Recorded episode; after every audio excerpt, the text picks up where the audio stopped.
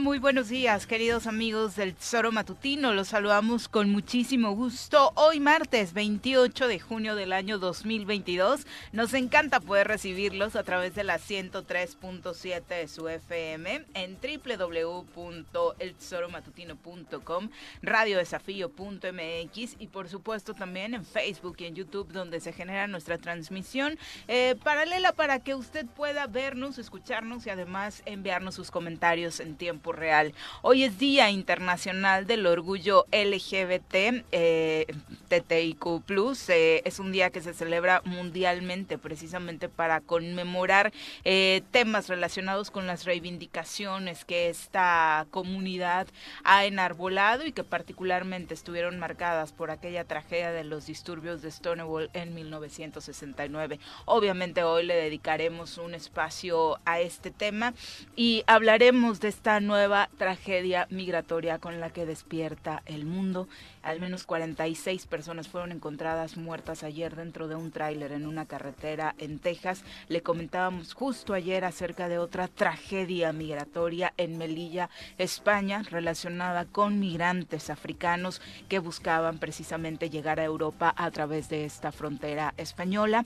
Esta, la de ayer, por supuesto, involucra de lleno a México en este contexto migratorio de Sudamérica, Centroamérica y por supuesto México en busca del sueño americano que miles y miles de personas buscan. Eh, pues, prácticamente a diario. Esta eh, podría ser una de las tragedias más impactantes de tráfico de personas en la frontera entre México y Estados Unidos y por supuesto tendría que poner en alerta a las autoridades de ambos países. Muchas reuniones, muchos protocolos, muchos tratados, muchas firmas, pero sabemos que pues hay asuntos sin resolver en México, en Sudamérica, bueno, el resto del continente particularmente económicamente, para que miles de personas sigan yendo a buscar un mejor futuro a los Estados Unidos. Mi querido Pepe, ¿cómo te va? Muy buenos días. ¿Qué tal, Viri? Muy buenos días, buenos días al auditorio. Como bien dices, la noticia de ayer eh, eh, con relación a esta situación de los migrantes es que todavía no te lo puedes explicar ni, ni lo puedes entender del todo, ¿no? Es, es decir, mucha gente eh, desestima esta necesidad de muchos migrantes centroamericanos, incluso de nuestro país, este, en esta urgencia por poder cambiar de su destino y su calidad de vida.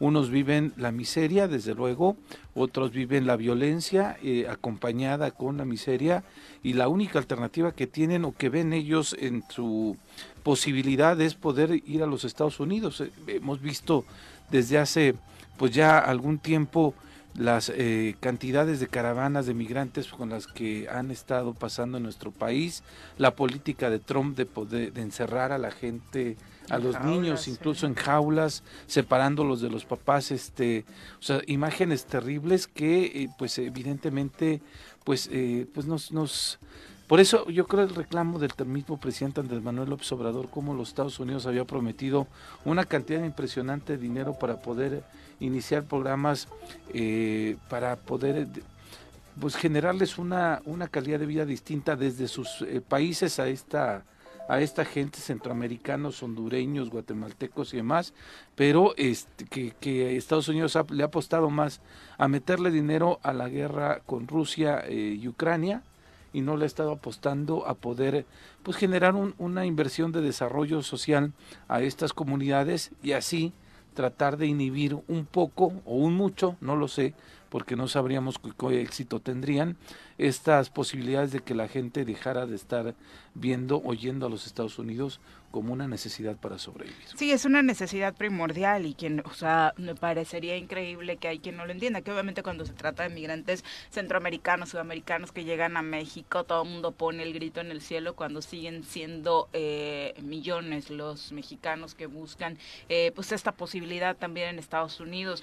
Lo de ayer, por supuesto, a, los mexicanos tendría que conmovernos al extremo. Creo que todos tenemos un familiar, un amigo que tuvo que que pasar pues prácticamente por estas mismas vicisitudes para buscar un mejor futuro en, en el país vecino, ¿no? La verdad es que este tipo de noticias a mí, yo, yo tengo familiares en Estados Unidos y por supuesto me impactan sobremanera porque, eh, y, lo de España, por supuesto, ayer son, son vidas humanas, son personas que, o sea, ayer en la caja de un tráiler, en medio del calor, morir asfixiadas, estuvieron encerradas durante días, los gritos de las personas que sobrevivieron, 16 según el dato oficial, fueron los que alertaron a quienes por ahí transitaban para pedir ayuda, para decirles sáquenos de aquí. Es de verdad escalofriante, creo que ningún ser humano se merecería eso. No, no, no, qué horror. No, no, ni me lo quiero imaginar al interior y después la gente que llegó a abrir esta caja y ver la escena, debe de ser eh, verdaderamente cruel. Y pues, Viri, hay otros que también han optado por irse a Canadá, ¿no? O sea, también ha habido un boom de gente que está eh, teniendo esta opción de buscar trabajo en Canadá, pasaron algunas estadías allá, al menos de Cuernavaca yo conozco cuatro personas, ¿no? Jóvenes además, este, que, que están eh, en este, en este otro país del norte y que pues justamente la situación de la de la pandemia agravó situaciones complicadas que ya teníamos eh, en, en, México, en Centroamérica. Eh, algunos incluso decían en esta situación del Salvador, de su presidente, que ha iniciado una un combate frontal en contra de todas estas pandillas que pues son una, problemática social también muy grande allá, como algunas también de estas pandillas pues, han tratado de escaparse y han tratado de ver, de llegar a México como un país en donde puedan eh, desarrollarse. Y con la situación de violencia que tenemos en nuestro país, pues evidentemente esto prende las alarmas aún más. Sin duda, y bueno, la otra tragedia, la que estamos viviendo en Morelos respecto a la violencia en contra de las mujeres, eh, que, la violencia en general, por supuesto, pero está en contra de las mujeres se agudiza en algunos días más que otros porque sin duda todos los días nos arroja estadísticas eh, terribles. A estas alturas del partido estamos cerrando el mes número 6 del año y ya llevamos 52 feminicidios en la entidad. Esto que acaba de suceder en Cuautla, una niña de 14 años encontrada en un motel asesinada, la chica el día de ayer en Cuernavaca asesinada a golpes, según la narración encontrada prácticamente en pijamas sobre eh, una de las avenidas eh, de la colonia es de verdad eh, aterrador la violencia que estamos viviendo y la nula respuesta, ¿no? Que es lo que más enoja por parte de las autoridades. No podemos seguir haciendo crecer la cifra, no podemos cerrar el primer semestre con cincuenta y tantos feminicidios sin que se cambie la estrategia, sin que se esclarezcan estos feminicidios, sin que se detengan a responsables y sin que se haga algo, ¿no? Para evitarlos. Y sin que haya un momento de reflexión, Viri, para ver si realmente porque ya entendimos que no quieren cambiar la estrategia, ¿no? Ya eh, creen, eh, o al menos la estrategia que han seguido es pedir más ayuda a la federación, la federación envía cada vez más Guardia Nacional, la federación envía a la Secretaría de la Marina, está la, obviamente la, la, Sedena con las zonas militares que tenemos aquí en Cuernavaca, en Cuautla, en Lagartos, allá en la zona oriente, pero eh, no hay un momento de reflexión con la ciudadanía, con otros actores políticos. Eh, solamente esta mesa de coordinación para la paz, que en algunas ocasiones muy pocas va el gobernador, pero que entiendo que allí están todavía las instituciones que se encargan de, de este trabajo. Pero, insisto, yo creo que el trabajo tiene que ser eh, reflexivo, te lo tenemos que analizar con toda claridad, con toda calma y eh, desafortunadamente no se ve que esto pase. Ayer otra vez el presidente del Congreso hace un llamado para que se sienten en mesas de diálogo en donde puedan platicar sin intereses partidistas, más allá de la agenda política que cada uno pueda tener, pero este desafortunadamente no hemos visto eso, ¿no? Han estado llamando a poderse sentar todos los partidos políticos en la mesa de la gobernabilidad, pero teniendo este tema de la seguridad como un tema importante, pero desafortunadamente no se ve, no se ve que hay una reflexión con instituciones educativas, con sociedad civil, con grupo empresarial, no sé, no sé, creo que tenemos que reflejar con las propias iglesias, que este son un espacio, digo iglesias porque me hablo más allá de la católica, son espacios en donde trabajan con la comunidad, generan vínculos con la comunidad y a partir de ahí podríamos estar encontrando pues cómo podemos ir avanzando todos, ¿no? hacia esta posibilidad de poder vivir de manera más tranquila y con cierta certeza de que las autoridades están haciendo algo en Morelos. Sí, porque eh, qué buena noticia que ya los diputados retomaron trabajos, que la Junta Política está pues ya trabajando precisamente para sacar adelante el rezago que existe, pero esa unificación que estamos viendo en la Junta Política tendría que repercutir en el resto eh, de los diputados locales y generar, por supuesto, un empuje eh, real, ¿no? Para que el Ejecutivo Estatal de una respuesta a este tipo de problemáticas. Entiendo, la violencia en general nos arroja datos realmente terribles en Morelos, pero este, eh, particularmente el de la violencia en contra de las mujeres, los feminicidios, pues ya no, no tiene, parece que no tiene vuelta atrás, ¿no? Parece que la pregunta es hoy a quién de mis amigas, a cuál de mis familiares eh, le tocará, porque prácticamente salimos las mujeres a aventarnos un volado a la hora de abrir la puerta de casa e ir a la escuela, al trabajo o a cualquiera de nuestras actividades estamos hablando de una menor de 14 años. Es decir, eh, cualquier muerte eh, de cualquier mujer, incluso cualquier ser humano, pues nos debe de indignar, preocupar y mover. Pero eh, ya que haya una muerte de una jovencita de 14 años, pues obviamente te llena de alarma pues todo, ¿no?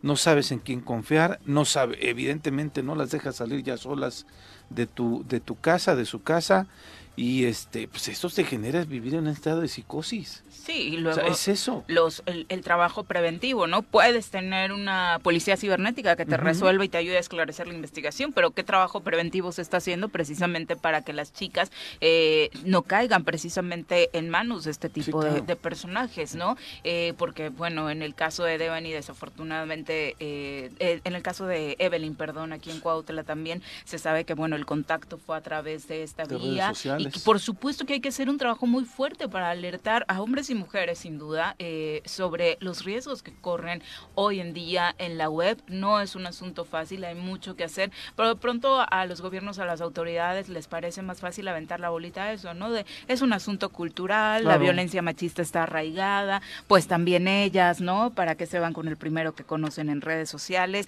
etcétera, etcétera, de justificaciones cuando lo que pasa es que no están haciendo su trabajo, ¿no? Cuando esas personas están asesinando mujeres porque encuentran un terreno fértil en Morelos. Sin duda, sin duda, y eso no es nuevo, pues, ¿no? O sea, ya los hechos nos dan eh, una clara muestra de que hay gente que opera de esa forma, que hay gente que lo tiene los que tienen principalmente el tema de trata como modus vivendi, ¿no? Pero este en riesgo están y lo que insisto yo pareciera que no pero sí estamos viviendo un estado de psicosis. Cada vez que sale una mujer eh, familiar nuestra sola a divertirse, a, este, a la escuela, a trabajar, sí dices tú que le vaya bien, cuídate mucho, eh, entonces te genera te genera una, psicosis diaria. Y la respuesta de, quien le toca hacer el trabajo preventivo es enojarse cuando, por ejemplo, un diputado, que otra vez a ah, Julio César Solís le, le, responden con un, un comunicado para aclararle algunos puntos ¿no? acerca de sus declaraciones en torno a la violencia que está viviendo. Ya resolvimos este tema o estamos trabajando en materia de prevención, que es lo que nos toca para evitar que sigan suscitándose este tipo de tragedias. Pero bueno, vamos a saludar a quien hoy nos acompaña en comentarios. Ladies and gentlemen, llegó en nuestra esquina de la cabina del Zor Matutino el terror de Juan José R.C., el amigo de todas las colonias de Cuernavaca, águila de nacimiento, merengue por adopción y vaquero por decisión, un político de altura. Él es Francisco Paco Santillán.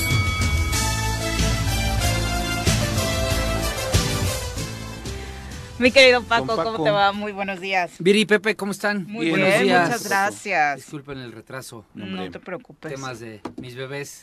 mis bebés juntos. y para controlarlo. No, bueno, no, no, los dos juntos llorando. Una maravilla. Este, pero aquí estamos. Porque aparte ahí sí van coordinados. ¿no? Se despierta uno, empieza a llorar, el otro le hace competencia. Sí, y, haz de cuenta que empieza la orquesta a ver quién llora más fuerte. No, no, no, qué cosa. Pero ya. Pero bueno las logramos dejar tranquilos. Pero no te preocupes, para retraso, retraso el que trae el gobierno del Estado en entrega de resultados en materia de seguridad, ¿no? o sea, vaya días, o sea, apenas es martes, Paco, y de pronto nos toca platicar contigo de asuntos que igual y vienen del viernes para hacer un poco de, reflexión contigo, pero acá nos tenemos que remitir a las últimas horas, porque ha sido, han sido las últimas 48 horas, la verdad es que muy complicadas en esta materia. Muy complicadas, pero Yo los venía escuchando, Viri, Pepe, y, híjoles, es que también es, es, por donde le veas, ¿eh? Mm. Porque ya el presidente del Congreso, sentémonos. ¿A qué? A ver, eh, uno de los problemas de la esencia política es que quieren resolver todo diciendo, sentémonos, ok, se sientan, se sientan todos. Ya lo hizo Cuauhtémoc. Ay, sí, me senté con la foto, con los contras, ¿no? Con el grupo en contra de él. ¿Y qué pasa en el Estado? ¿Qué cambia? Una acción. Ya no digas resultados. y le ayuda a sumar puntos a él, porque obviamente sentarse con los diputados le suma puntitos. Ya dices, ay, ya no, ya, no, está de bravucón peleonero, ya se sentó. Pero se sientan, se sientan, se sientan. Una acción, una, una. Ya no digas resultados. A ver, vamos a hacer el programa Iluminemos Morelos para que las mujeres estén más seguras. Vamos a invertir 50 millones, no, me la bañé, 300 millones de pesos mm. en iluminar todas las ciudades del área de Cuernavaca y la zona metropolitana para que en las noches las mujeres se sientan seguras mil millones en alarmas vecinales para que si una mujer está, escucha, está siendo violentada, rápido active una alarma y suene. Algo. Porque se sientan a tomarse la foto. alguien decía de pronto hasta los silbatos estos de El, aunque es hasta lo mínimo. Dirían en mi pueblo Tetecala, man que sea, ¿no? Sí, sí, Pero es, que, acabas de decir, eso de la iluminación está mandatado en la alerta de violencia de género y ni siquiera con eso están cumpliendo, Bueno, perdón por lo que voy a decir, que no se enoje nadie, pero anunciaron con bombo y platillo y se pusieron 50 medallitas de oro la iluminación de la ciclopista. Hoy no sirve una sola luminaria. Pasen en la noche, no sirve una. Una. Bueno, obviamente Cuerna tiene alerta. Ya, me, corrigieron, ¿no? Sí sirve. Dicen que sirve la del, la del módulo de seguridad. Es la única. Y puta, cuando le pusieron luminaria se sentían, no, ya de aquí voy a diputado porque ya iluminé la ciclopista. No sirve una, ¿eh? Ya no está, ya no está. bueno, de momento. ahí, lo dejo. Pero el tema es que se sientan y, oye, a ver, este, vamos a meterle no sé, unos, ¿cuánto, cuánto, tenemos? Este, ya no sé quién es el de Hacienda, pues es otro foráneo, ¿no? ¿Cuánto tenemos, este, como quiera que se llame el secretario de Hacienda ahí para, para, para un programita? No, pues 200 millones, méteselo a, a, un programa de, de, asistencia para, para, vamos a ver cómo capacitamos para que mujeres que, que están siendo violentadas o que han sido violentadas tengan acceso al contacto con las autoridades, métele a policías en las zonas. ¿Dónde está? A ver, la alerta de género, ¿dónde está más fuerte? En la Carolina, en Flores Magón, donde sea. A ver, pues mete la policía ahí, ¿no? Y mételes unos silbatos para que chiflen algo. Pero se sientan para puras fotos. La verdad es que no hay ni a quién irle. Obviamente ya hemos, me he cansado de decir que el gobernador, bueno, nos hemos, es una nulidad. El señor no sirve para nada trabajó tres días a la semana, que ya fue raro, porque ahora sí le ha estado dando eh, a las fotos duro. ¿no? Porque Algunos dicen que porque sus vacaciones de verano van a ser largas, ¿no? Mm, mira, seguramente, seguramente ya, ya está pensando en, tomarse un mes de vacaciones. Pero, pero, ¿y los demás? ¿Y los demás que se prestan, que ya nada más hablan de sentémonos? ¿Para qué? ¿Para qué se sientan? ¿Con qué objetivo? ¿Llevan una propuesta? A ver, a ver, yo les diría a los diputados, a Paco le tengo mucho respeto, pero ya, ya, dan flojera con sus discursos, condenamos, sentémonos, vamos a vernos, unidad, trabajo en equipo, ¿no? Jalemos juntos. Ya estuvo. A ver, siéntense con una propuesta. A ver, vamos a decirle al gobernador que le tiene que meter 600 millones de pesos para iluminar todo el estado. Aquí está, el Congreso, que nos manden la petición y el Congreso está dispuesto a aprobarla de inmediato. Algo que sea tangible y sólido. Que no necesitan mandarla al Congreso. No, lo pueden hacer por, la transferencia. Pero bueno, como el Congreso es bien metiche y le encanta estar hablando siempre de, ay, vamos a intervenir y vamos a opinar, tomen en cuenta el Congreso. Debería ser así. Tiene que ser así, es verdad. La verdad, fui sarcástico, pero tienes razón. Pero el, gobierno te va a decir, estoy atendiendo otras necesidades, no me alcanza con este presupuesto para eso. hay, una, hay una situación de que tú decías, Paco, de la, la, violencia en las escuelas secundarias que causó alarma y alerta a partir de la imagen que vimos en, en la secundaria de Emiliano Zapata, donde un chavo saca un machete, ¿no? Y después empezamos a ver bastantes videos de varios tiros que se daban algunas chavas aquí en Tres Marías, otros más en Zapata mismo, en esta misma secundaria, que saliendo de ahí, pues ya era una violencia... Eh, Digo, seguramente en tu caso y en mi caso veías de pronto peleas de chavos. Nos veíamos en la fuera. ¿no? Nos vemos en la salida, pero eh, no era tan constante como lo estuvieron denunciando en este caso. Ni se hacía para viralizarse en redes ah, sociales. ni había hoy, machetes, Hoy parece un challenge. Era, era, era, a, sopetón limpio. a, mano limpia. Bueno y todo decían, vamos a ver al departamento de convivencia escolar, ¿no? Y ya lo están atendiendo y demás. No sé cuántas secundarias tengamos, cuántas te gustan en el estado, Paco. No, no, no. Sé que hay Tú estás más tres- cercano ahí. Hay, hay 3.000 planteles educativos, pero no sé de esos cuáles sean secundarios. ¿Cuántos trabajadores de convivencia escolar hay en el IEBEM?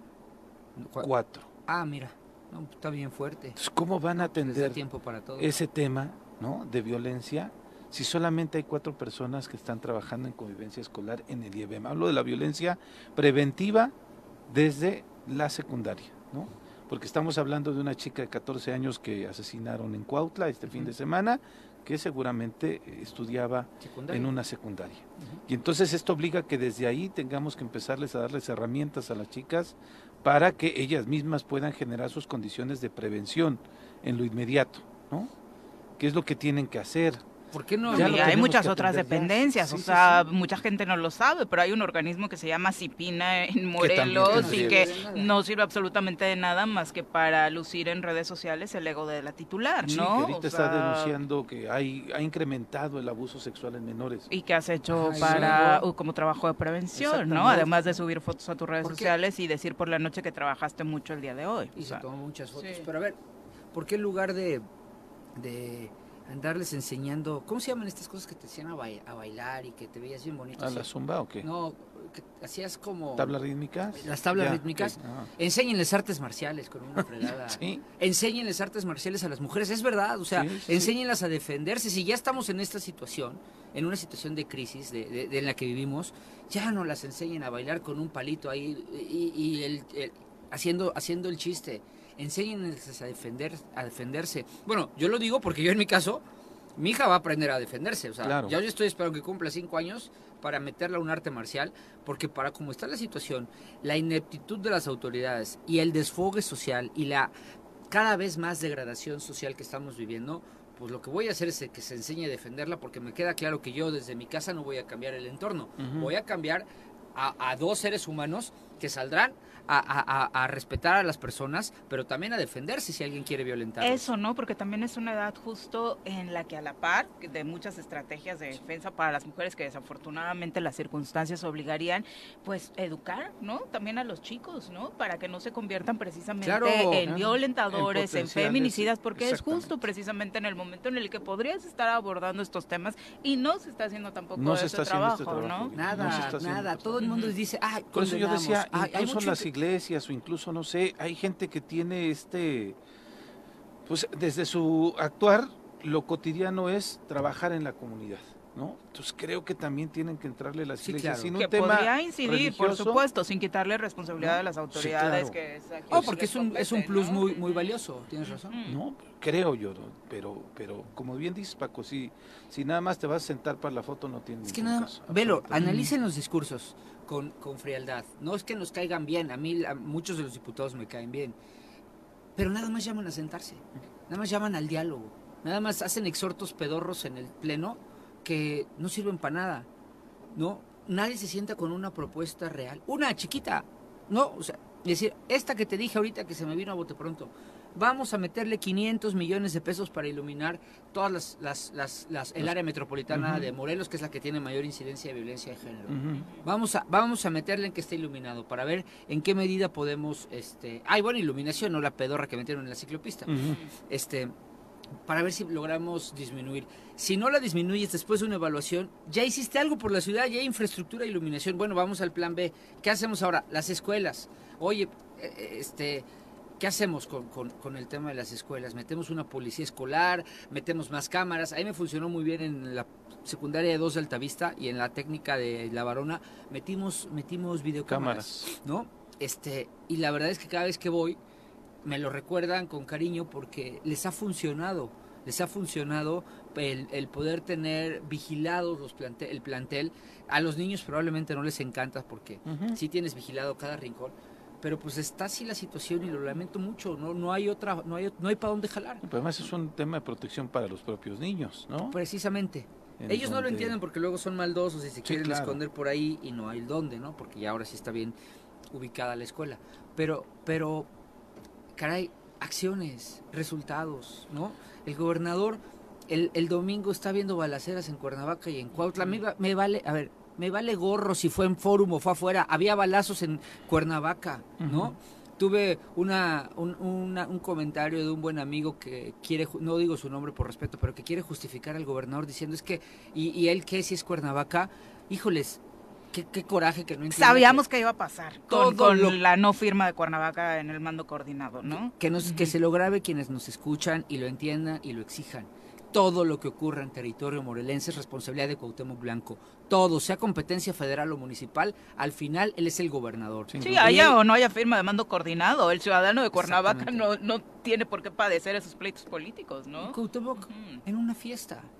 En una fiesta, no tiene la sensibilidad para decir, ok, sí estaba en una fiesta, no preví que iba a pasar esto. Es domingo, Va, tengo es derecho domingo, a mi descanso. Tengo ¿no? derecho a echar la peda en domingo, pero entonces en este momento me traslado al C5 o, o tomo acciones o digo, a ver, ya estoy yo al- a cargo, sí, estaba en la peda, ando medio borrachón, he visto funcionarios hablar borrachos. Junto con todo su equipo, supongo, Federales, porque ¿eh? ni un tuit, ¿no?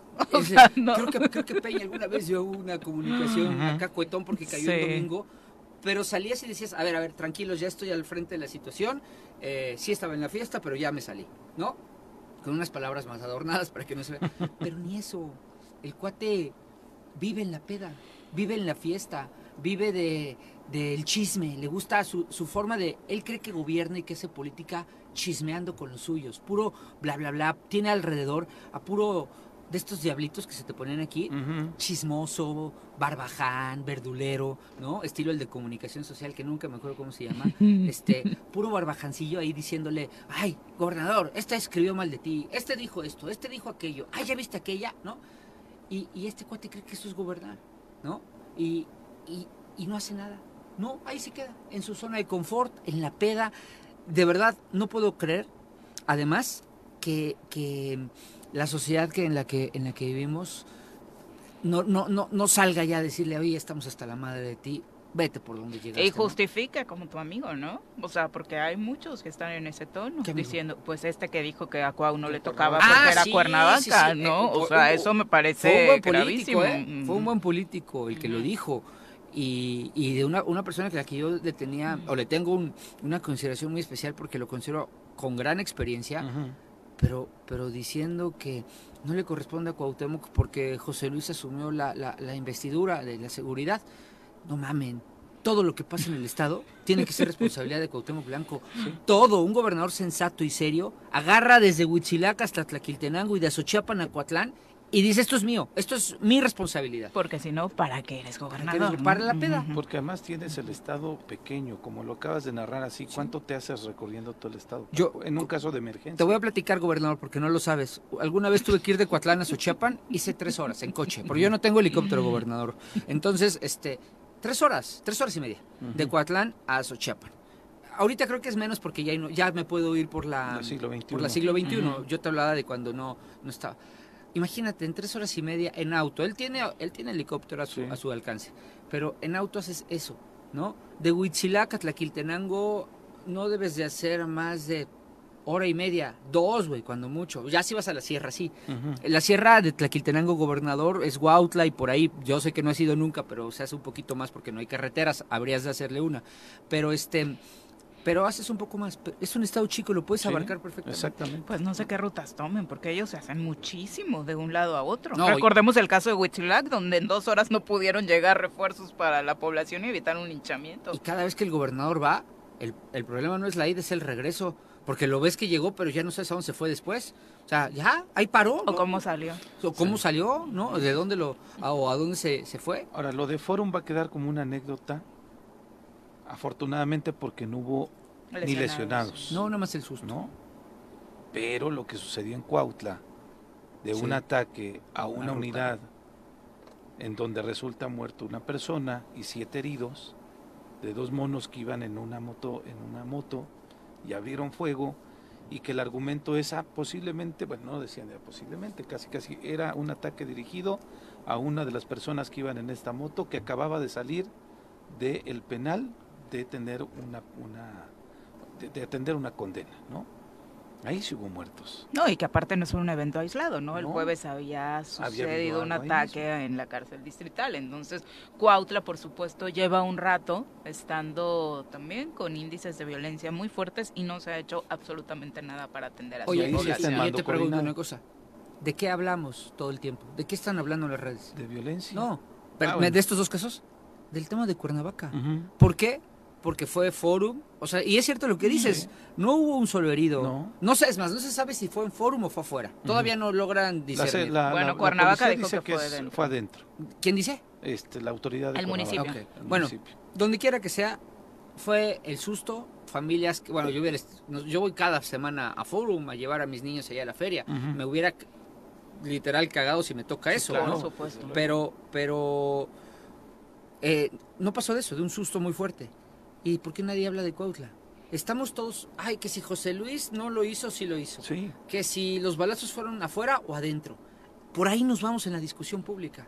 Pero en Cuautla lo que tú bien dices, hay, un ma- muerto. Hay mando coordinado, hay un muerto Exactamente. y siete personas lesionadas. Hay Pero el alcalde coordinado. no tiene ninguna in- intención política ni le Claro. estorba en ningún plan al gobernador, ¿no? Esa es la, ese es el tema, ¿no? Entonces, así de fácil nos dejamos desviar por, por el tema, por los temas eh, que, que nos, a donde nos quieren conducir. Y rápido se nos olvidó Cuautla y estamos todos en forum. Ay, sí hubieron balazos, ¿no? Pero no pasó nada más. lo de Dios. Forum fue antes. Lo de Cuautla ya fue el domingo mismo en la noche. Sí, pero, ¿no? o y sea, entonces la atención se centró allí. pero sigue, seguimos hablando de Sí, forum. claro. Sí, sí, y sí. siguen sin hablar de Y a- Cuautla. a, mí me parece que lo terrible sucedió en Cuautla, ¿no? O sea, yo, yo sí veo las imágenes de Forum de la gente este, metiéndose atrás de las mesas, de la gente corriendo, No, ya la la gente cuando la los negocios abriendo las puertas para que entren a refugiarse, o sea, por supuesto que no Es fue un invento. Es terrible, sucedió allá adentro, aunque la plaza diga que no. Hay testimonios de gente que escucharon esto, ¿no? Se dice que fueron los elementos de seguridad privada y decían que no. Este, algunos decían, porque además ya sabes, inmediatamente algunos nos encanta el análisis y ya tenemos todo este, el escenario construido, ¿no? Y decían que no, que los elementos de ahí no tienen armas. La misma secretaria dijo, sí, es tal empresa y la empresa tiene este, la Renovado posibilidad de- su permiso de- aparte renovado su permiso recientemente, para- ¿no? Ujú. para aportar armas. Pero insisto, o sea, tal vez nos vamos en el tema menor, pero lo de Cuautla, Sí. lo de Cuautla es completamente grave y de Cuautla tampoco yo vi gran reacción por parte del gobierno del estado. Más los feminicidios, o sea, la ciudadanía, las mujeres están eh, manifestando en las calles ya de manera más constante, volvieron a salir por este caso de eh, la chica de 14 años, el caso de Evelyn, por supuesto, ha marcado este municipio del estado de Morelos y lo que se esperaría es una respuesta para esa población que, señor gobernador, por supuesto, también importa, ¿no? Aunque le quede un poquito lejos Cuautla, son ciudadanos morelenses a quienes también les toca, le toca gobernar. Son las 7 con 34, vamos a una pausa.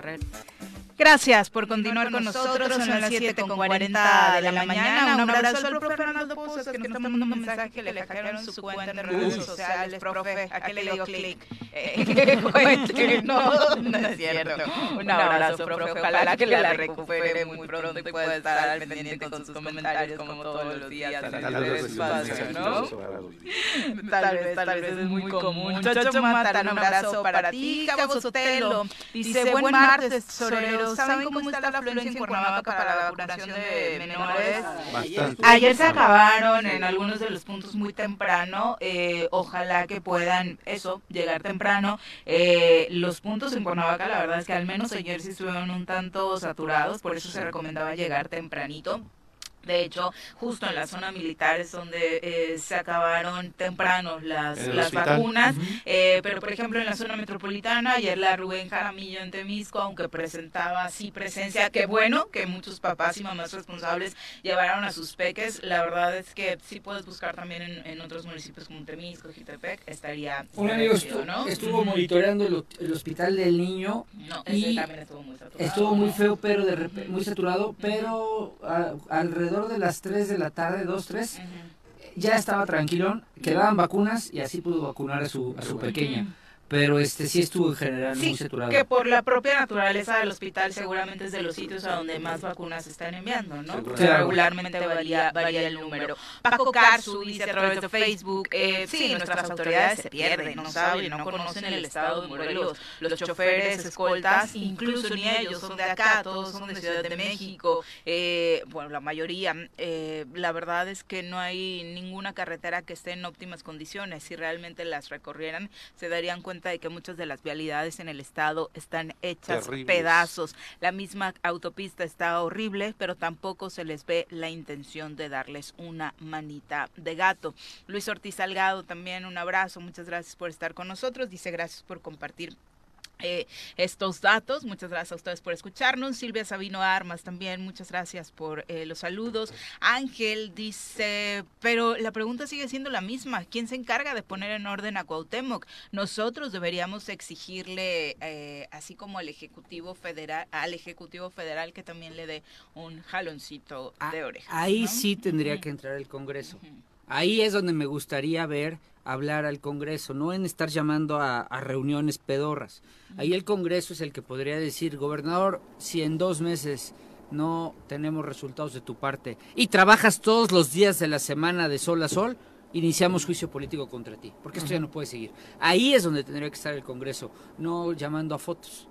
Eh, Vicky Jarquín, muchas gracias por la compañía. También para Richard Pozas, para José Luis Portugal, que nos manda un abrazo desde Tepalcingo, Morelos. Eh, También para Mark Carmona, que todos los días está por acá Saludos. conectado.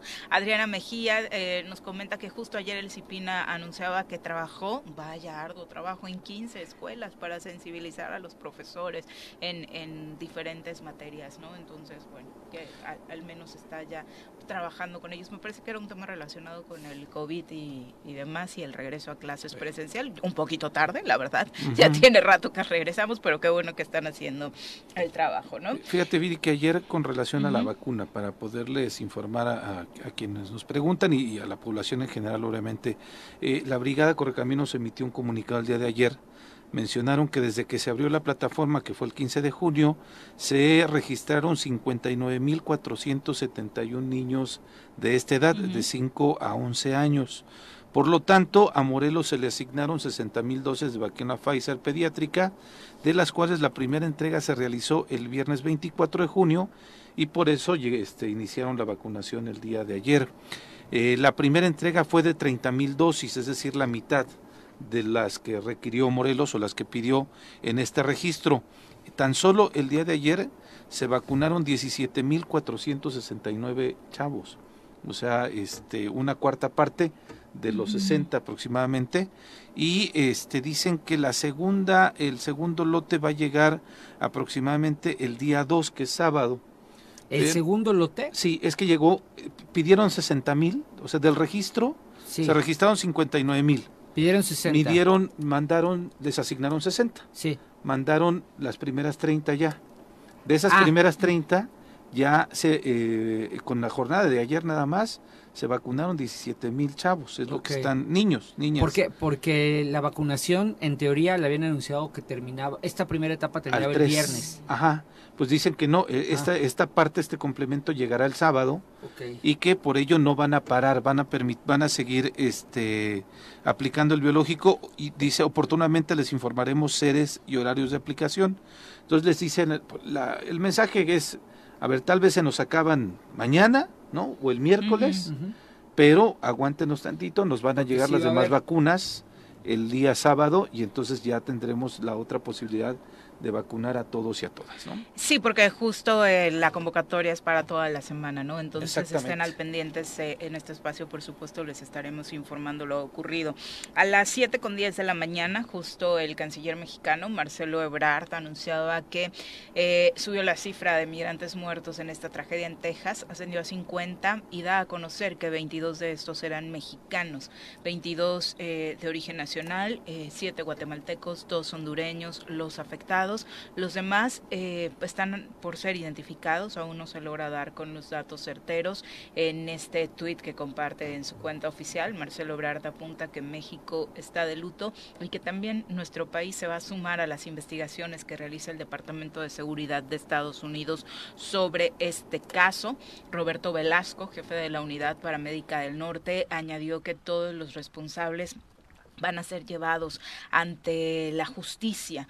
Eh, el camión, como le decíamos, fue encontrado junto a las vías de un tren a través de las redes sociales. El canciller mexicano Marcelo Ebrard eh, confirmaba que las víctimas murieron a causa de asfixia em, y enviaba condolencias a las víctimas y sus familias. Obviamente, en ningún país escapa de la politización de los temas y el gobernador de Texas, Greg Abbott, culpó al presidente Joe Biden por la muerte de los migrantes en este tráiler ahí en San Antonio. A través de su cuenta de Twitter dijo que el presidente demócrata, él es republicano, mantiene una política de puertas abiertas y eso está provocando que más y más personas busquen entrar por cualquier vía a los Estados Unidos. Eh, estas muertes recaen sobre Biden, dice su tweet, son el resultado de sus letales políticas de fronteras abiertas y muestran las consecuencias mortales de su negativa para hacer cumplir la ley. Sí, y seguramente los muertos por abusos policíacos y por cuestiones de discriminación, que de los que normalmente este tipo de senadores tienen afinidad, pues también se los cargamos a ellos o qué, ¿no? La situación es compleja, la situación es a nivel mundial. ¿Qué está pasando con la situación de la migración? ¿Por qué se desplaza la gente? Y es un tema de desigualdad.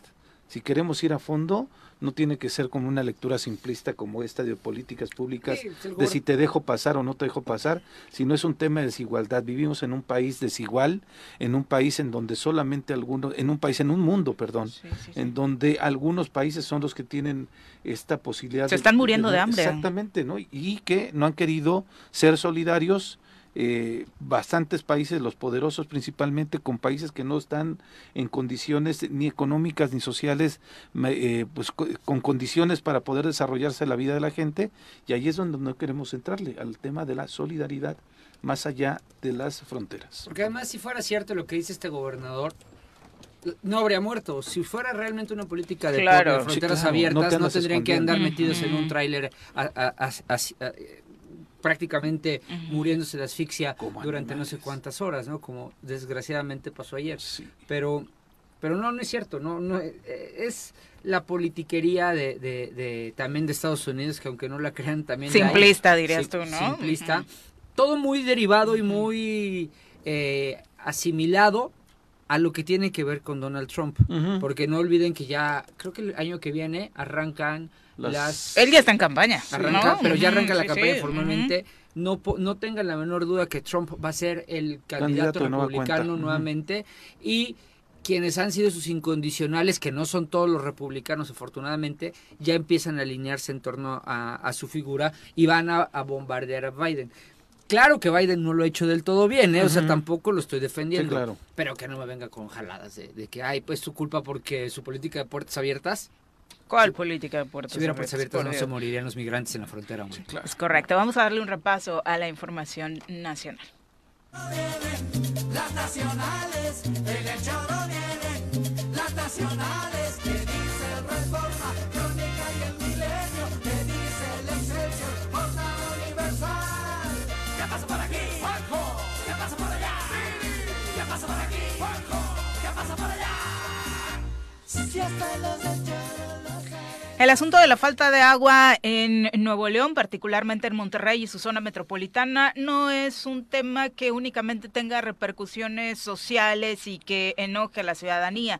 Ya a, un par de meses que oficialmente buena parte de Monterrey ha tenido falta de agua, están cerrando al día de hoy 10% de eh, restaurantes, fondas y otros lugares relacionados con la venta de comida. Por la pandemia ya han bajado cortinas varios negocios y ahora ante la prolongada escasez de agua en Nuevo León, los procesos productivos en pequeñas y medianas empresas están parando y los restaurantes son los primeros afectados. Están cerrando y esta es una crisis que seguirá durante la temporada de canícula que además se suma a esta falta de agua en Monterrey. Ayer les cayó eh, una ligera lluvia que obviamente puso felices a varios, pero no alcanza por supuesto para resarcir esta crisis que Nuevo León está padeciendo. El sector industrial y de servicios ya registra impactos económicos por la falta de agua prolongada por casi tres meses en la entidad. Algunas pequeñas y medianas empresas han reducido horarios de trabajo prácticamente buscaron retomar el esquema que tenían en la pandemia y un 10% de los 20 mil restaurantes locales, así como fondas, taquerías, cafeterías, han tenido que cerrar, de acuerdo con Agua y Drenaje de Monterrey y la delegación estatal de la Canirac, eh, sumada a las estadísticas que comparte la Alianza Nacional de Pequeños Comerciantes, la AMPEC. Aunque la temporada de ciclones y lluvias naturales y estimuladas en un avión han ayudado a recargar algunos acuíferos, dado que el periodo de canícula se extenderá hasta agosto, los restauranteros y pequeños comerciantes estiman que será un verano muy difícil y seguirán cortinas bajadas como se vio durante el periodo de confinamiento por el COVID-19. Qué terrible momento para este estado norteño, ¿no? Sí, y lo que la, la, la propuesta que hacía ayer el presidente de la República mencionando que tenía que haber un acuerdo entre empresarios también y estas empresas que son las que principalmente consumen mucha agua en, Nuevo León, sí. este, hacían una llamada a las cerveceras, ya Heineken dijo que estaba dispuesta a poder dialogar y que siempre desde luego se mostraba este pues atenta a lo que la autoridad dispusiera, ¿no? Pero digo, ayer el presidente puso y le dijo también a Samuel, ¿no? Oye, nosotros ya te mandamos una lanita, si te toca, ya te adelantamos una lanita para que vayan resolviendo el problema, porque Samuel decía, nadie nos está ayudando, nadie nos está pelando Ayer el mismo presidente dijo... Está enojado con el resto del país, Samuel, pero bueno, también le toca resolver este tema y por otro lado ¿eh? se busca una distribución equitativa, porque sí sabemos que el tema de las grandes empresas eh, pues está haciendo una, un contrapeso importante para la distribución de agua para los domicilios. Pero vamos a entrevista, ya nos acompaña a través de la línea telefónica Gerardo Fernández Noroña, a quien saludamos con muchísimo gusto en este espacio. Diputado, ¿cómo te va? Muy buenos días. Buenos días, Viri. Buenos días, compañeros. Buenos días al auditorio. Oye, pues eh, con una nueva etapa en Morelos, ya prácticamente avecindado desde la etapa de la pandemia, pero ahora estarás haciendo una pequeña gira. Cuéntanos. Me fue muy bien, un fin de semana muy intenso. Estuve en Cuernavaca, en Temisco, estuve en... Ya hasta se me olvidó, estuve en una comunidad de Cuautla, que es una comunidad indígena, que es la parte, sí, que es la parte más grande, este, en Zacualpan, estuve muy bien, me fue la verdad, el PT por un lado demuestra cada vez más eh, fuerza, más presencia, vamos juntos, eh, Morena, PT y Verde, pero esta gira me la organizó el PT, hay recorridos, estoy yendo mucho al Estado de México, por ejemplo, y esos están organizados fundamentalmente por Morena y, y este y muy bien la gente muy cálida este muy contento muy comprometido. No hay lugar por apartado que sea que no estén dándole seguimiento a la tarea general que se está haciendo de esta revolución sin violencia que es la cuarta transformación y en particular a la tarea que yo estoy realizando desde el poder legislativo. Entonces estoy muy muy este muy contento la verdad de los comentarios de la gente del respaldo y ahí en ese recorrido estuve insistiendo que yo en su momento eh, aspiro a ser el relevo del compañero presidente López Obrador y la gente recibía muy bien el, planteamiento que además pues ya desde hace tiempo lo, lo he comentado, no no fue no novedad en este recorrido y platicándoles cómo veo las cosas, ¿no? Bien, bien el recorrido. ¿El objetivo principal cuál es de estas visitas, Gerardo? ¿Compartirles esta eh, pues inquietud que tienes a la población o hay eh, otro tema? No, son asambleas de información donde hago una valoración política. Este, la, la derecha se unió en 2021, eh, financiada por la Embajada de Estados Unidos, mantienen una actitud golpista porque saben que electoralmente no pueden. O sea, fue un fracaso la alianza PRI-PAN-PRD en 2021. Nosotros logramos mantener la mayoría en la Cámara de Diputados que ellos aspiraban a quitarnos para eh, tener el control del presupuesto y con eso parar las, los proyectos que el compañero presidente se ha comprometido y se están entregando. Pues este viernes se entrega la refinería Olmet, que es otra de las hazañas después de la entrega del aeropuerto Felipe Ángeles en plena pandemia.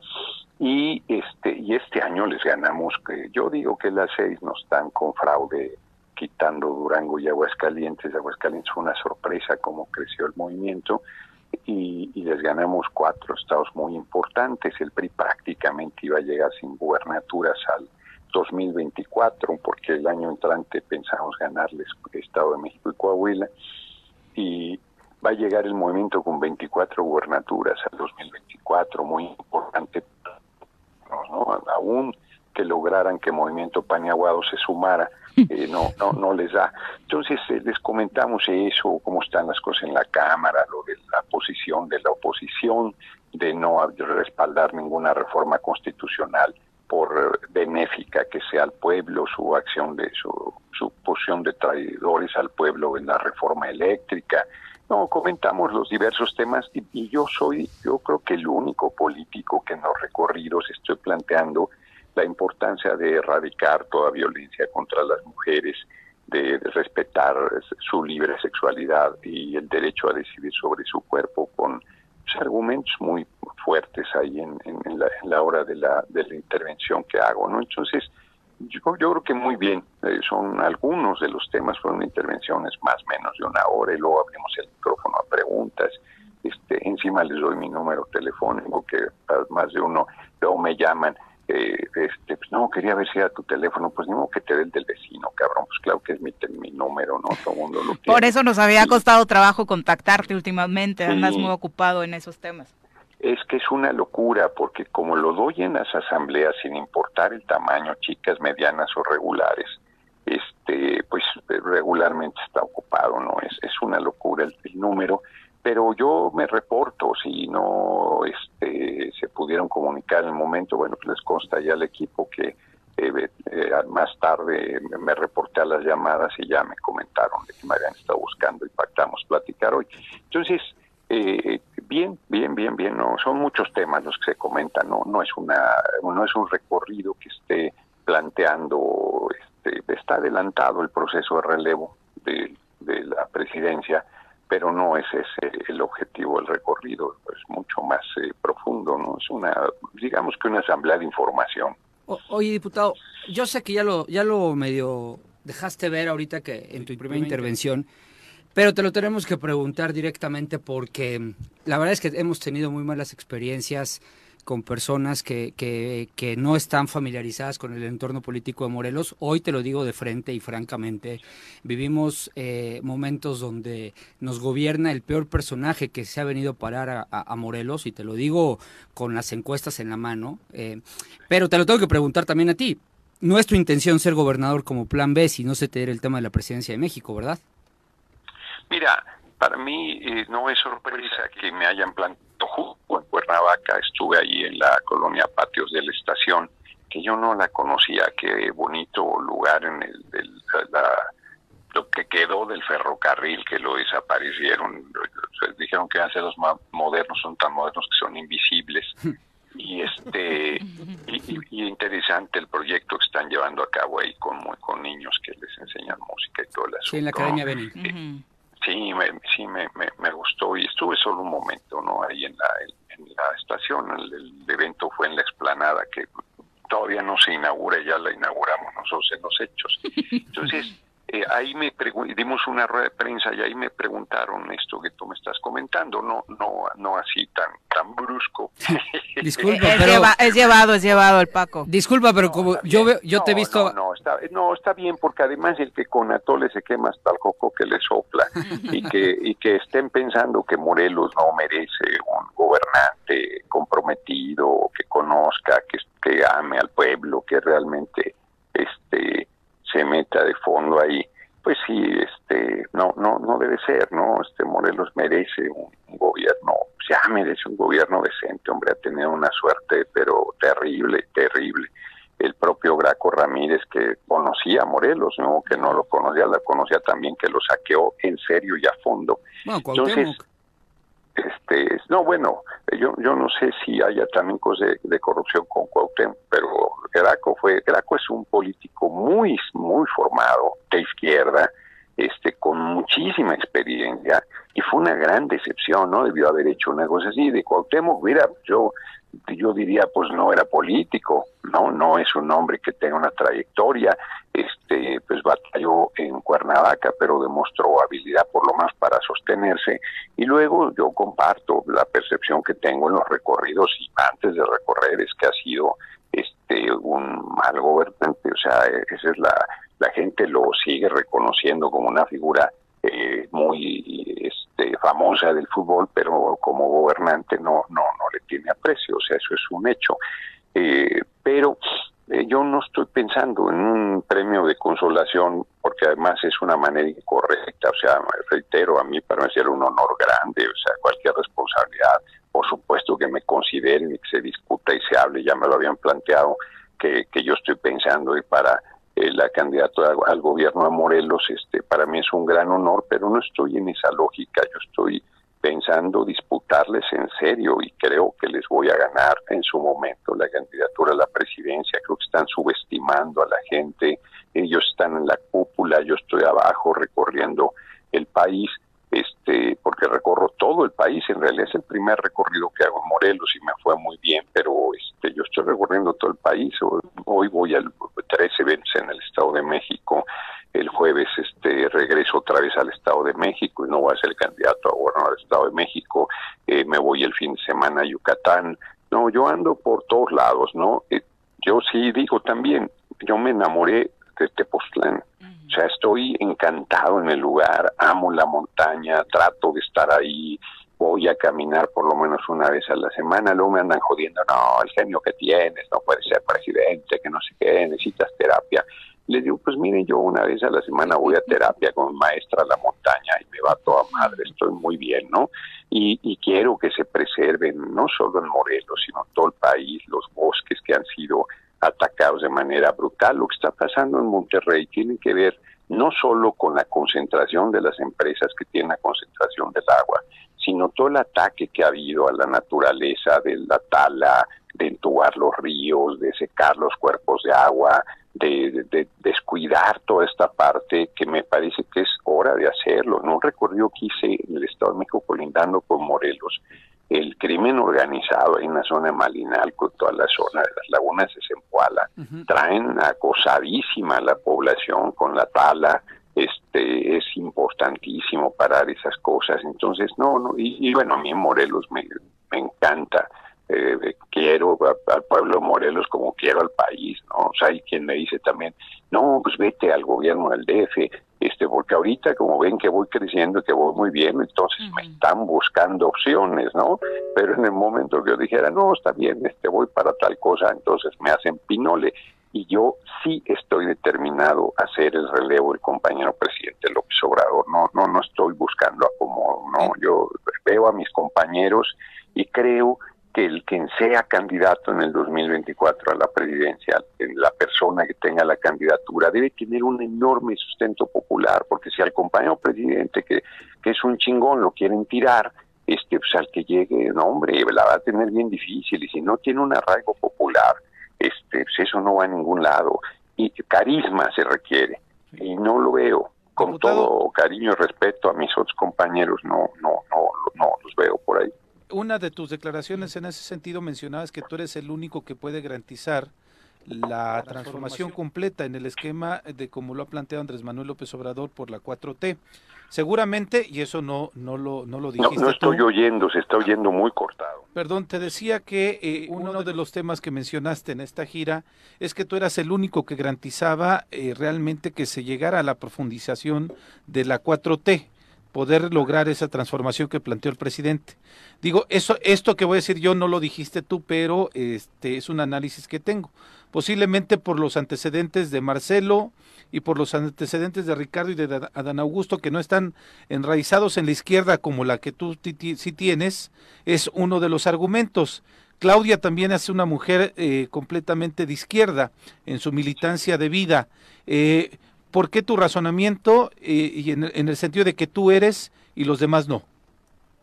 Sí, bueno, no hay un asunto de descalificación. Primero, yo no he entrado en esa lógica. Estoy este, convencido de que no debemos entrar al de nuestro, a la diatriba, a la intriga, a cosas de esta naturaleza. Yo lo que veo es que el perfil de izquierda que yo tengo no lo tiene ninguno. Yo comparto contigo que Claudia es una compañera no solo de izquierda, sino muy preparada y muy trabajadora y muy capaz, lo ha acreditado a lo largo de su trayectoria. Este, yo tengo una trayectoria propia, no he crecido a la sombra de nadie, no le debo nada a nadie, no quiero decir con eso que no eh, reconozca, respalde, aliente el liderazgo del compañero presidente, él es el líder de este movimiento. Pero yo he ido siempre a contracorriente y represento eh, la profundización, no solo la continuidad, todos ellos sí pueden garantizar, sobre todo Claudia, la continuidad, pero no la profundización de esta revolución sin violencia que es la cuarta transformación. Por un ejemplo, yo estoy planteando que debe haber un Congreso Constituyente, una Asamblea del Pueblo donde se haga un nuevo marco constitucional y se recupere todo lo que es del pueblo, en vez de estar viendo si tienes dos tercios en la Cámara para hacer la reforma constitucional que se requiere, ir una por una, y estar batallando. No, no, de una vez en una asamblea del pueblo recuperas todo lo que es del pueblo, puertos, aeropuertos, carreteras, playas, minerales, ferrocarriles, agua, telecomunicaciones, banca, tierra, eh, montañas, eh, todo, y lo pones al servicio del pueblo y proyectar los derechos sociales del pueblo en el siglo XXI. Yo creo que nos cuesta el mismo trabajo ir por el paquete completo que ir parte por parte. Lo vimos, la enorme resistencia que hubo en la reforma constitucional en materia eléctrica. Hasta el Parlamento Europeo y el gobierno de Estados Unidos se vinieron a meter aquí que yo no sé qué se les había perdido. Entonces, bueno, sí, 490 mil millones de pesos que saquean al año, ¿no? Entonces, eh, yo creo que hay que ir en serio y a fondo y esa es una posición que no percibo en mis compañeras y compañeros. Suena muy bien lo de revolución sin violencia, diputado. Sin embargo, es justo ese rubro en el que sigue fallando la cuarta transformación. No, no se presentan resultados positivos. ¿Cómo lograr que realmente en esto que nos afecta todos los días a todos en el país se logre dar un vuelco respecto a lo que pues venimos viviendo desde la guerra sin sentido de Felipe Calderón? Yo creo que hay dos intrigas muy fuertes que han logrado calar en contra de nuestro gobierno. La intriga de los vínculos de nuestro gobierno con el narco, que solo se ha parado, pero que insisten y que acaba de desmantelarse una eh, campaña que se iba a orquestar, pero se mantiene eso que es inaceptable, hombre. Le dicen a Anabel Hernández, ¿cuál es la prueba que tienes? Ninguna, no tiene ninguna, porque no hay, porque no existe. Hay que saludar a la mamá del Chapo, es ridículo, eso es verdaderamente una majadería, grotesco. Y la otra es decir que no ha habido resultados cada lunes se presentan datos duros, no, no, no especulaciones, yo creo, yo siento, yo percibo, yo digo, o sea, disminución en, secuestros, disminución en homicidios, que además que por cierto son eh, del fuero común, ¿no? Disminución en robos de, habitación, disminución en robo de autos, o sea, toda una serie de feminicidios, son datos contundentes, claro, te matan a dos sacerdotes en Chihuahua, Suácatelas, pues es un golpazo, este, además la utilización perversa de, los medios de, comunicación con estos temas, ¿no? ¿Quiere decir que ya pacificamos al país? No, tampoco. O sea, ese es un proceso que ahí va. Pero el compañero presidente todos los días a las seis es el primer tema que toca, todos los días. O sea, es impresionante su tenacidad. Y ahí va avanzando. Y las críticas que se hacen plantean como si hubiera una varita mágica, porque además es, ¿qué habría que hacer? Dicen, hay que cambiar, ¿qué habría que hacer? Volver a las masacres de la población, volver a los retenes militares a donde se asesinaba civiles, volver a las desapariciones forzadas como Ayotzinapa, y utilizar al ejército para reprimir al pueblo y para bañar en sangre el país con el pretexto de que estás combatiendo al narco y en realidad estabas apoyando al grupo del Chapo. ¿Qué es lo que nosotros tendríamos que hacer, que no estamos haciendo? ¿Y cuál es el viraje que supuestamente se tenía que dar? Cuando nuestro gobierno está enfrentando las causas profundas que son esta bárbara desigualdad y pobreza. No hay comunidad a la que no vayas. Mira, voy a poner dos ejemplos. Que no te pidan cosas pues, que son absolutamente necesarias. No, no te piden que la carretera esté bien, que termine en el hospital, que el hospital esté funcionando los 365 días, las 24 cosas del día, que haya un centro de atención de salud mucho más fuerte que el que se tiene, que haya desde, la, desde el CENDI hasta la preparatoria, yo diría que les den de desayunar, de comer, de almorzar a las niñas, niños, jóvenes y este, mujeres y hombres, o sea, que haya una universidad, o sea, son cosas absolutamente razonables pero no hay, porque, porque hicieron un daño bárbaro al país, pues verdaderamente arrasaron este con todo, ¿no? Y por otro lado, el otro ejemplo muy simple que yo veo que la gente, pues como no, no lo ha tenido ni siquiera valor una cosa así, que a mí me, de veras me parece muy importante. Olvídate que no hay bibliotecas, que no hay, no hay librería. Yo les digo que lean, no, que van a leer, pues no hay nada. Un cine. La inmensa mayoría de las poblaciones del país, inclusive poblaciones grandes, no tienen un cine un cine del pueblo, además, que no les cobren. O sea, no, no, me parece inconcebible, ¿no? Eh, la gente no tiene derecho al ocio, no tiene derecho a la diversión. Yo les digo que tenemos que lograr lo que dice Clan Ricardo Flores Magón, que el pueblo tiene derecho a vivir y a ser feliz. Entonces digo, ver el amanecer, el atardecer, caminar en la montaña, este, leer un libro, ir al cine, hacer el amor. Digo, bueno, eso no lo resuelve la cuarta transformación, porque me preguntan con quién hacer el amor. No, eso no lo resuelve la cuarta transformación, pero es inconcebible, ¿no? Lo que, este, el, daño que se ha hecho. Y, ese es un origen, esa desigualdad monstruosa, esa falta de oportunidades para la gente, es el origen de la violencia, es el origen de que los jóvenes se integren al crimen organizado. Y eso se está, se está trabajando, pero creo que hay que ir más a fondo, ¿no? Yo creo que hay que hacer cambios todavía mucho más profundos, porque ni siquiera hemos logrado restablecer los derechos laborales de la tercera transformación, de la revolución, ni siquiera hemos logrado que la gente tenga antigüedad, aguinaldo, pensión, vacaciones, jubilación, reparto, utilidades. Bueno, pues esas cosas se tienen que resolver porque no resuelven la violencia que siempre va a estar presente, porque esa siempre ha estado presente en la humanidad, pero no en los niveles y, con, la, con la terrible monstruosidad y tragedia que ha vivido la patria. A manera de conclusión, entonces, ¿consideras que sí hay avances en materia de seguridad a través del acuerdo de transformación? Vuelvo a oírlo, vuelvo a oír muy mal, vuelvo a oírlo.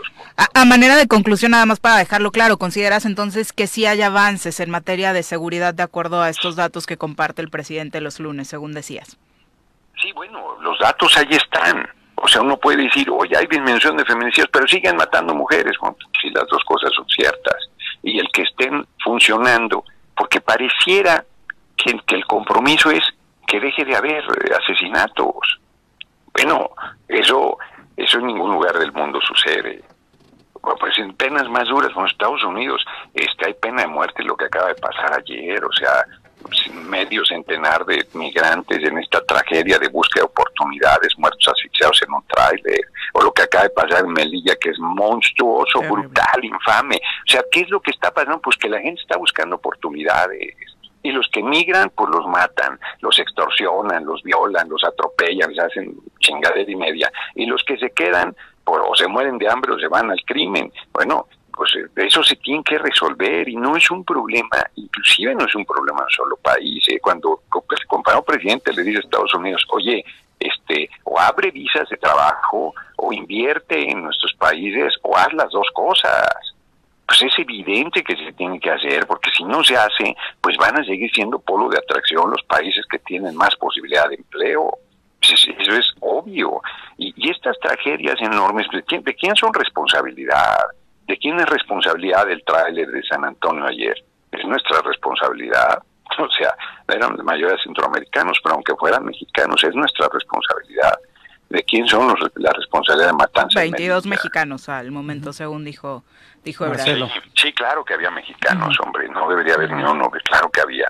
Pero ¿quién es responsabilidad de eso? O sea, hay una responsabilidad eh, conjunta de un sistema económico pues, que se niegan a reconocer que hay que cambiarlo. Estados Unidos se niega a reconocer que el, que el estilo de vida que, porque promovió fracasó, que, que, es, que es insostenible, pero que además no hace ni mejor ni feliz a la gente. Y, nosotros tenemos que, yo creo que hay que replantearnos el modelo económico, francamente. Y creo que hay que discutir el tema de la legalización de las drogas. No estoy diciendo que hay que legalizarlas, yo creo que hay que discutirlo, que hay que abrir esa discusión para quitarle al crimen organizado el poder económico eh, y el poder militar que tiene, que es brutal. Oye, diputado, y para terminar, concediéndote algunos puntos de los que has puesto en la mesa, pero ¿cuánto, cuánto tiempo, cuántas acciones eh, eh, tienen que pasar para que podamos ver consolidado el proyecto que tú al menos en la cabeza traes de la cuarta transformación? Porque te lo digo como ciudadano común y corriente, como gente de la calle, sin ningún interés político, me da la impresión que todavía se habla mucho del pasado y muy poco del futuro. ¿Qué tiene que pasar o cuánto tiempo tiene que pasar para que ya nos olvidemos de Calderón, Fox, Peña, etcétera, y nos concentremos en que ya hay resultados muy concretos de la cuarta transformación más allá de la etapa neoliberal? Bueno, pues me parece que dices algo que no se sostiene. O sea, los resultados están. Tu abuelito, tu abuelita recibe una pensión de adulto mayor que en un gobierno mis, papás, mis papás, mis papás, papás. bueno, tus papás. Sí, sí, los Tus abuelitos viven también. No, ellos no, desafortunadamente. O sea, no, y los jóvenes que no es clientelar porque ni siquiera votan reciben un apoyo para que no abandonen la preparatoria y para que no se vayan al crimen organizado. Y las personas con discapacidad que no han existido en este país hasta los 29 años están recibiendo un apoyo. Yo me voy al dato duro, ¿eh? Los precios de garantía, por eso. Entonces yo, me, voy a los datos duros. Por eso, por eso, por eso pues yo también me voy a los datos duros y, si quieres hablamos de los feminicidios que han disminuido y si quieres hablamos de los homicidios dolosos que han disminuido y si quieres hablamos de que seis estados concentran el 48% de los homicidios y varios de ellos los gobierna la oposición, empezando por Guanajuato que tiene un fiscal que va para 20 años en la fiscalía.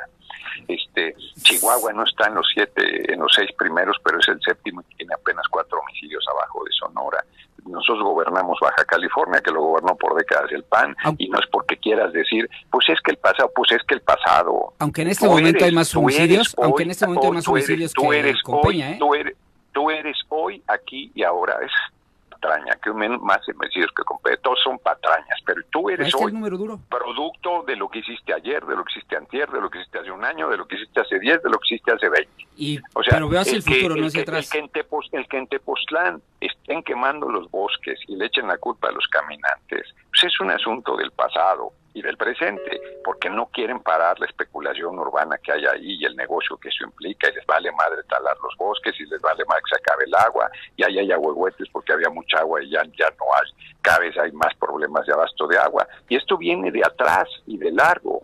No, no, no es, no es que dejen de plantear el pasado. No, no, cabrón, pues que es que quiénes, quiénes hicieron este, este quiénes hicieron este desastre y eso no se va a olvidar. Que, que, Calderón se robó la presidencia no se va a olvidar. El daño que hizo no se va a olvidar. Por más que les duela y les moleste que se les recuerde, eso va a estar ahí. Y además los resultados están también ahí. Pues no los quieren ver, ah, bueno, pues no, entonces no hay ningún cambio. No quieren ver que el compañero es presidente, es honesto. Bueno, ni siquiera. No, eso nadie lo pone en duda. ¿eh? Solamente el cambio. Eso nadie lo ha puesto en duda. Voy, voy a hablar un solo. Solamente te invito un día que vayas, no sé si ya conoces, el complejo cultural Los Pinos. No.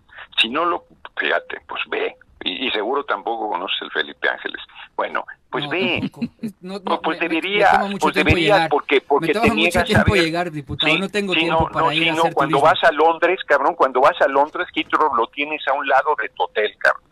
Ahí lo tienes. Cuando vas a París, tú, ahí está a un lado el aeropuerto. Están diciendo tonterías están diciendo barbaridades. Que el, que el aeropuerto Benito Juárez esté en el corazón de la ciudad es una locura y una irresponsabilidad y va a seguir ahí funcionando, pero no deja de ser una locura y una irresponsabilidad. Y prefieren estar trepados tres horas en el, en el jodido avión en el Benito Juárez a ir una hora al aeropuerto Felipe Ángeles y salir. O sea, prefieren y tienen cualquier cantidad de ve al aeropuerto para que lo conozcas, ve al aeropuerto para que dejes de, repetir las necedades que repite la derecha. Ahí están las obras. No te enojes, este, diputado. Este, te digo lo que este dicen las personas en las este, calles. Hay un presidente muy querido y muy amado, pues pero no, ven resultados. Porque no lo conoces, porque dices que no hay nada y te lo estoy diciendo y sigues neceando. Pero porque no, lo conoces. No, tengo porque no conoces. Porque no conoces.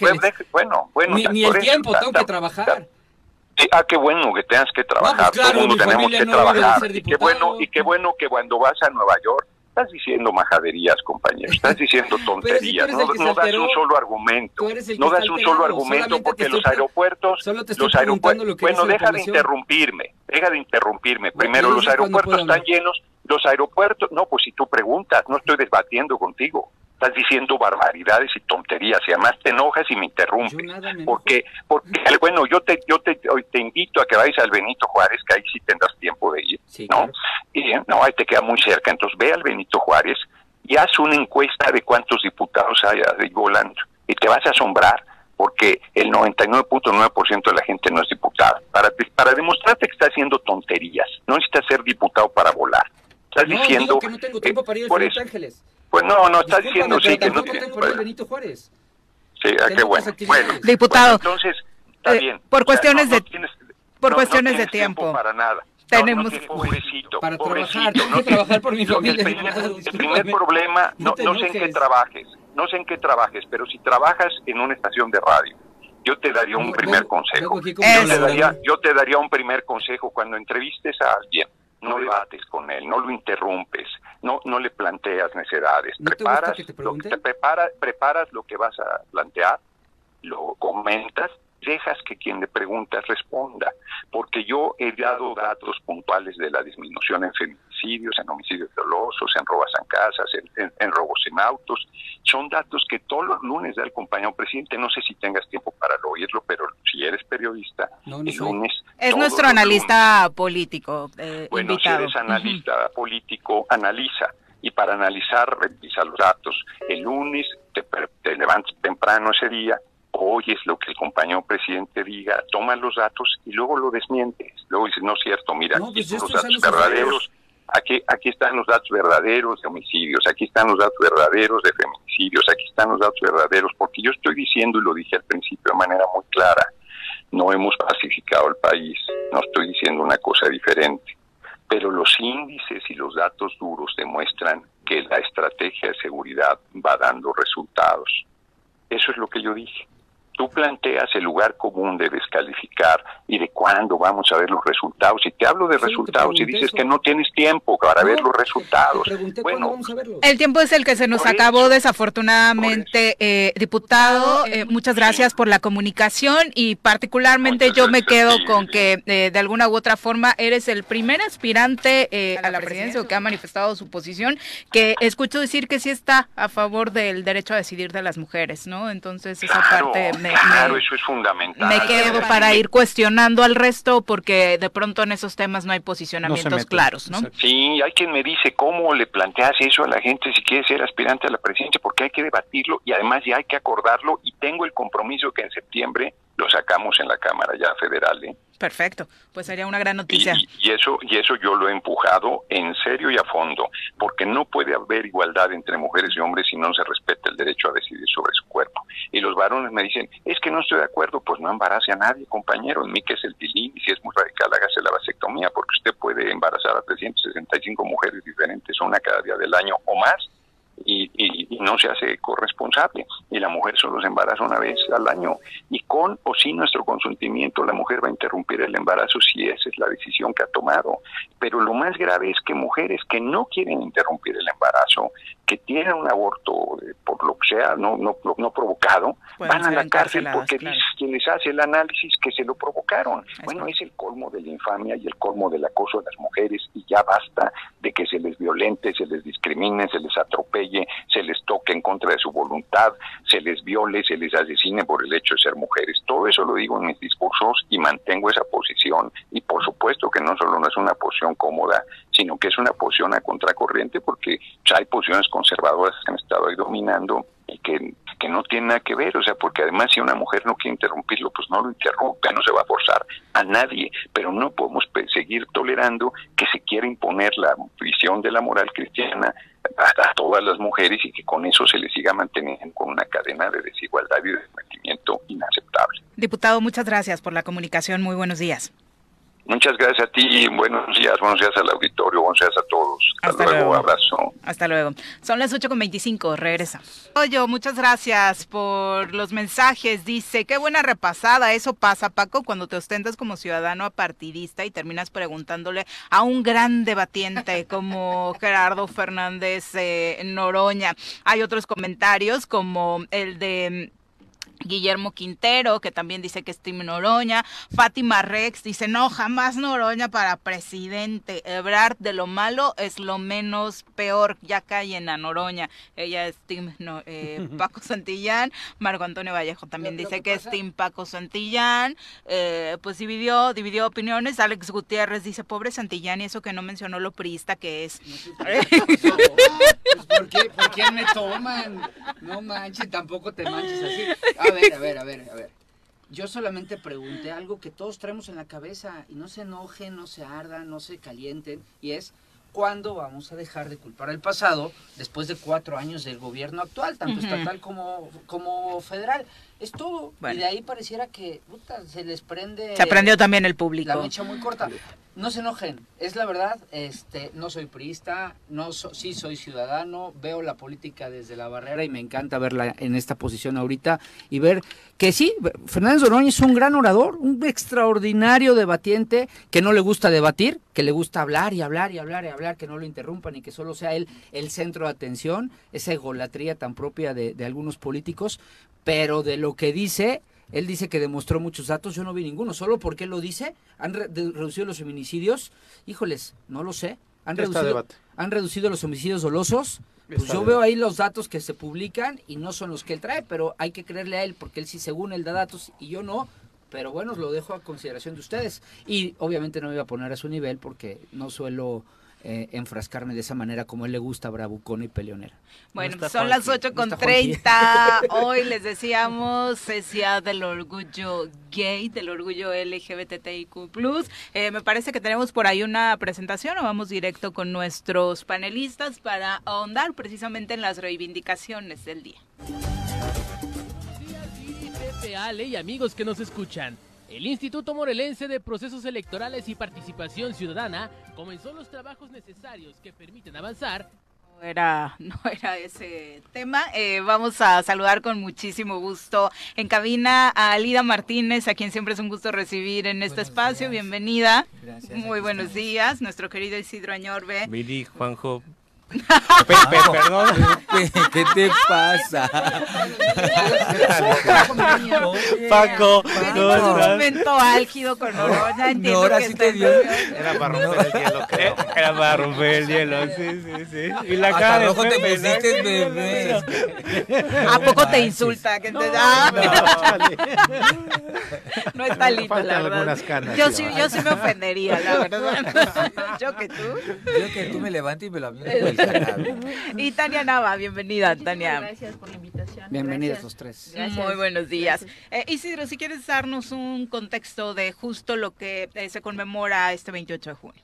Sí, bueno, el 28 de junio es algo importante para la comunidad LGBTTIQ y más y queremos... Y, me gustaría que compartieras con el público eh, tu eh, consideraciones como una persona gay.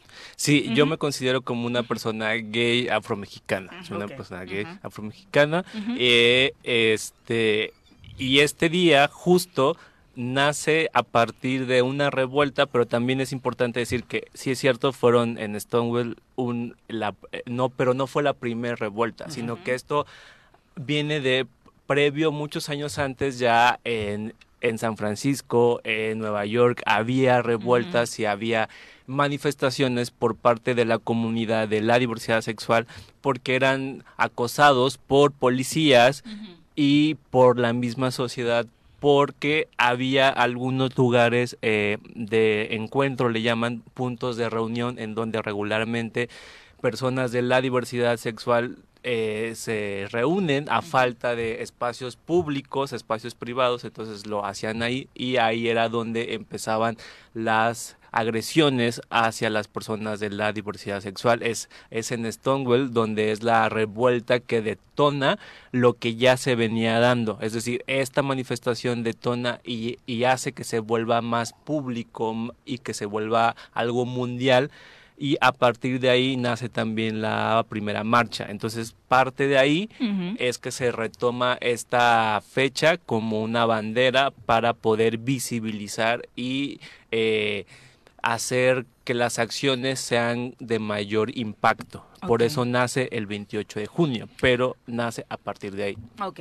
Alida, después de lo ocurrido en Ciudad de México este fin de semana con más de 250 mil personas, señalan algunos la, la más nutrida eh, de las marchas de las que se haya tenido cuenta en Ciudad de México, pareciera que ya se logró todo lo que se tenía que lograr. Cuéntanos eh, tu Fíjate que no se ha logrado todo. No, no, persona te- trans. Sí, yo, yo soy una mujer trans, este, una persona, mujer trans ya adulta, y me, me siento muy orgullosa de que, bueno, en, pri- en primer lugar, que se me haya llamado a abanderar este, la marcha de Ciudad de México. Me siento súper orgullosa de ser morel, bueno, no soy morelense, soy de Veracruz, ¿no? Pero pues ya Morelos toda me la vida aquí, ¿no? Ya toda la vida. Entonces, pues me llaman y me invitan. Sí, Más respeto. desde aquí. ¿Qué Sí, ya, ya, ya, ¿Qué ya soy morelense, Discúlpame. ¿no? Pero fíjate que fui, fui nombrada y, y, pues eso me siento como muy orgullosa de pertenecer al comité de la marcha de aquí en Morelos. Y pues a pesar de todo no, no hemos llegado a tener todo, ¿no? Nos falta mucho por luchar, nos faltan muchos derechos que tenemos que, que ser reconocidas. Y más las mujeres trans, ¿no? Que somos las más violentadas en, en todo el país y en todo el mundo. Somos las mujeres más violentadas. Nos falta mucho y aquí estamos luchando. Y pues sí, la marcha de Ciudad de México estuvo fabulosa.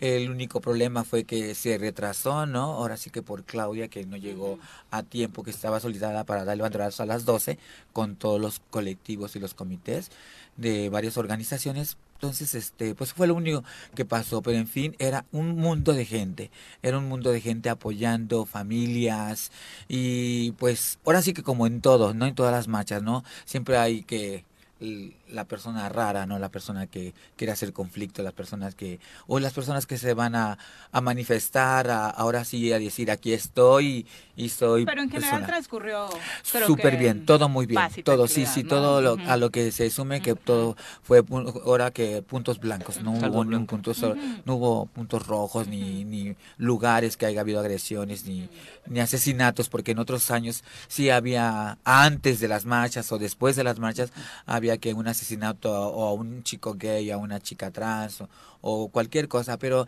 este año estuvo fabuloso, muy bien. Esperamos que en Cuernavaca también pues suceda lo mismo, ¿no? Que tengamos mucho éxito el, este 27 de agosto, creo que también hay un Pride y pues donde todo el mundo podemos ser libres y podemos manifestarnos, ¿no? En Santa Paz. Pero muy bien. Gracias, Tania. Eh, ¿Tu consideración es como una mujer lesbiana? Sí, soy una mujer eh, lesbiana, una persona lesbiana.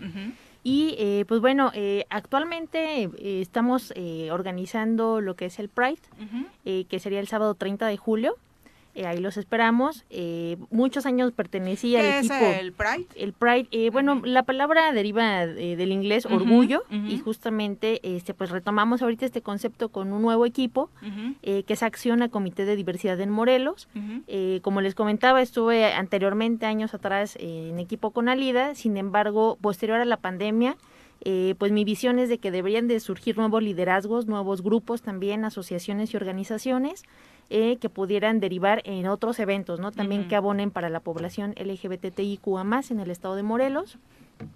Y eh, bueno, desde el año pasado organizamos lo que es el Pride, eh, Cuerna Pride Fest, y eh, pues se me ocurrió la idea de que fuera a través de una caravana por el tema de COVID, para que fueran pues bueno la, la mayoría de las personas dentro de sus vehículos y eh, pues de esta manera eh, seguir visibilizándonos, eh, seguir este pues marchando, ¿no? En ¿Qué hay el- que visibilizar en Morelos? Eh, pues bueno, si bien ya están aprobadas muchas leyes, ya tenemos aprobadas muchas cosas, todavía algunos temas pendientes que están en el. Congreso, eh, pues eh, no es suficiente, ¿no? Para nosotros no es suficiente, eh, puesto que falta sensibilizar mucho a la población, ¿no? En el tema.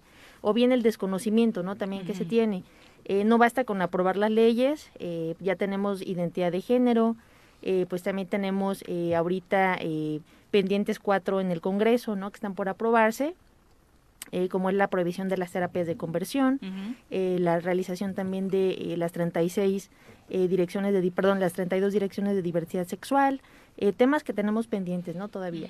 En, en el caso de Cuernavaca, tú precisamente representas a esta oficina de la diversidad sexual, Isidro, que sin duda ha sido un avance en varios municipios, ¿no? Sí, es un departamento de diversidad sexual, es la única que está también por reglamento, que se crea a partir de un reglamento que emite el ayuntamiento de Cuernavaca.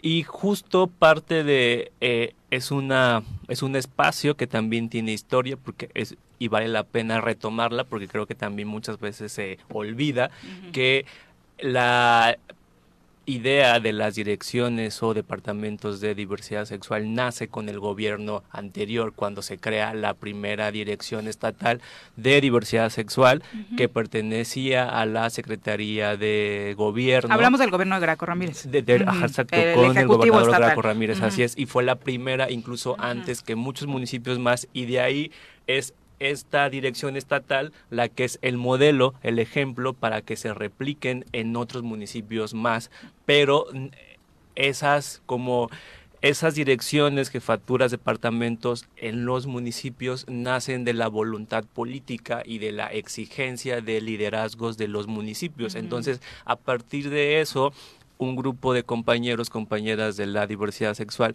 vimos la necesidad de regular y de establecer en ley estos estos espacios para que no fuera un capricho no ajá para que no fuera un, un este capricho del alcalde.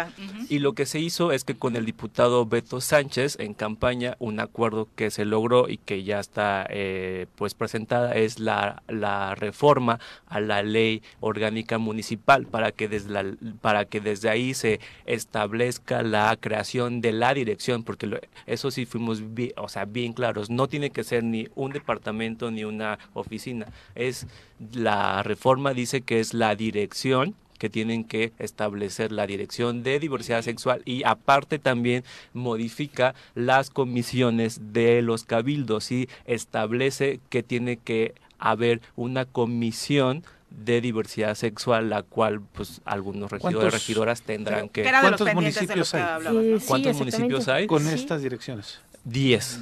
Actualmente son 10. Cuernavaca, Xochitepec, de los que... Cuernavaca, Xochitepec, Cuautla, Cuautla, Ayala, Jonacatepec, Temisco, eh, no me acuerdo, Tepoztlán, Tepoztlán, Tepoztlán. Y... Este... Ajá, ahí en Tepoztlán es como una coordinación, de una regiduría. No Ah, es así.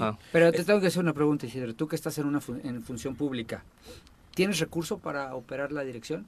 Porque yo siempre he sostenido que pues te- les pueden dar el membrete. Y la cara de tristeza de "Ay, Isidro". qué bonita está mi dirección. Y, Podemos dar claro. el circo, pero falta el payaso, Sí, ¿no? ya, Y sí. que, Sí. que el que la No, va a el circo faltan los faltan los recursos para operar el circo, ¿no? Este, si no te dan recursos, pues nada más estás Así ahí es. como una figura muy representativa de la Y comunidad. a veces usado valiosa. solo para la foto, ¿no? De cu- cuando el alcalde o alcaldesa quiere lucirse, pero cuando llama. tienes que implementar un, un programa o una política pública que te dé eh, la, la verdadera razón de ser de esa función, Así no hay. es. Entonces, ¿tienes? Sí, justo no, no, No. hay, no hay Ven su presupuesto. cara de tristeza no ni, ni la dirección del Estado ha tenido, ni No. ninguna dirección municipal tiene, y justo es crear el piso, el piso mínimo porque nos toca a nosotros desde la ciudadanía, desde nuestras trincheras, nos ha tocado crear todo lo que hay institucionalmente de, de, eh, diversidad sexual, porque si bien es cierto, ha sido con apoyo, apoyo hasta ahí, de algunos personajes, algunos servidores públicos, servidoras públicas, pero todo ha sido desde nuestra exigencia y nosotros hemos arrastrado el lápiz, nosotros hemos creado eso y por supuesto que partimos de ahí, estamos partiendo de cero, hay un piso mínimo que es la eh, dirección, que la dirección también está ya establecida por ley en la ley eh, para prevenir y eliminar la discriminación, que también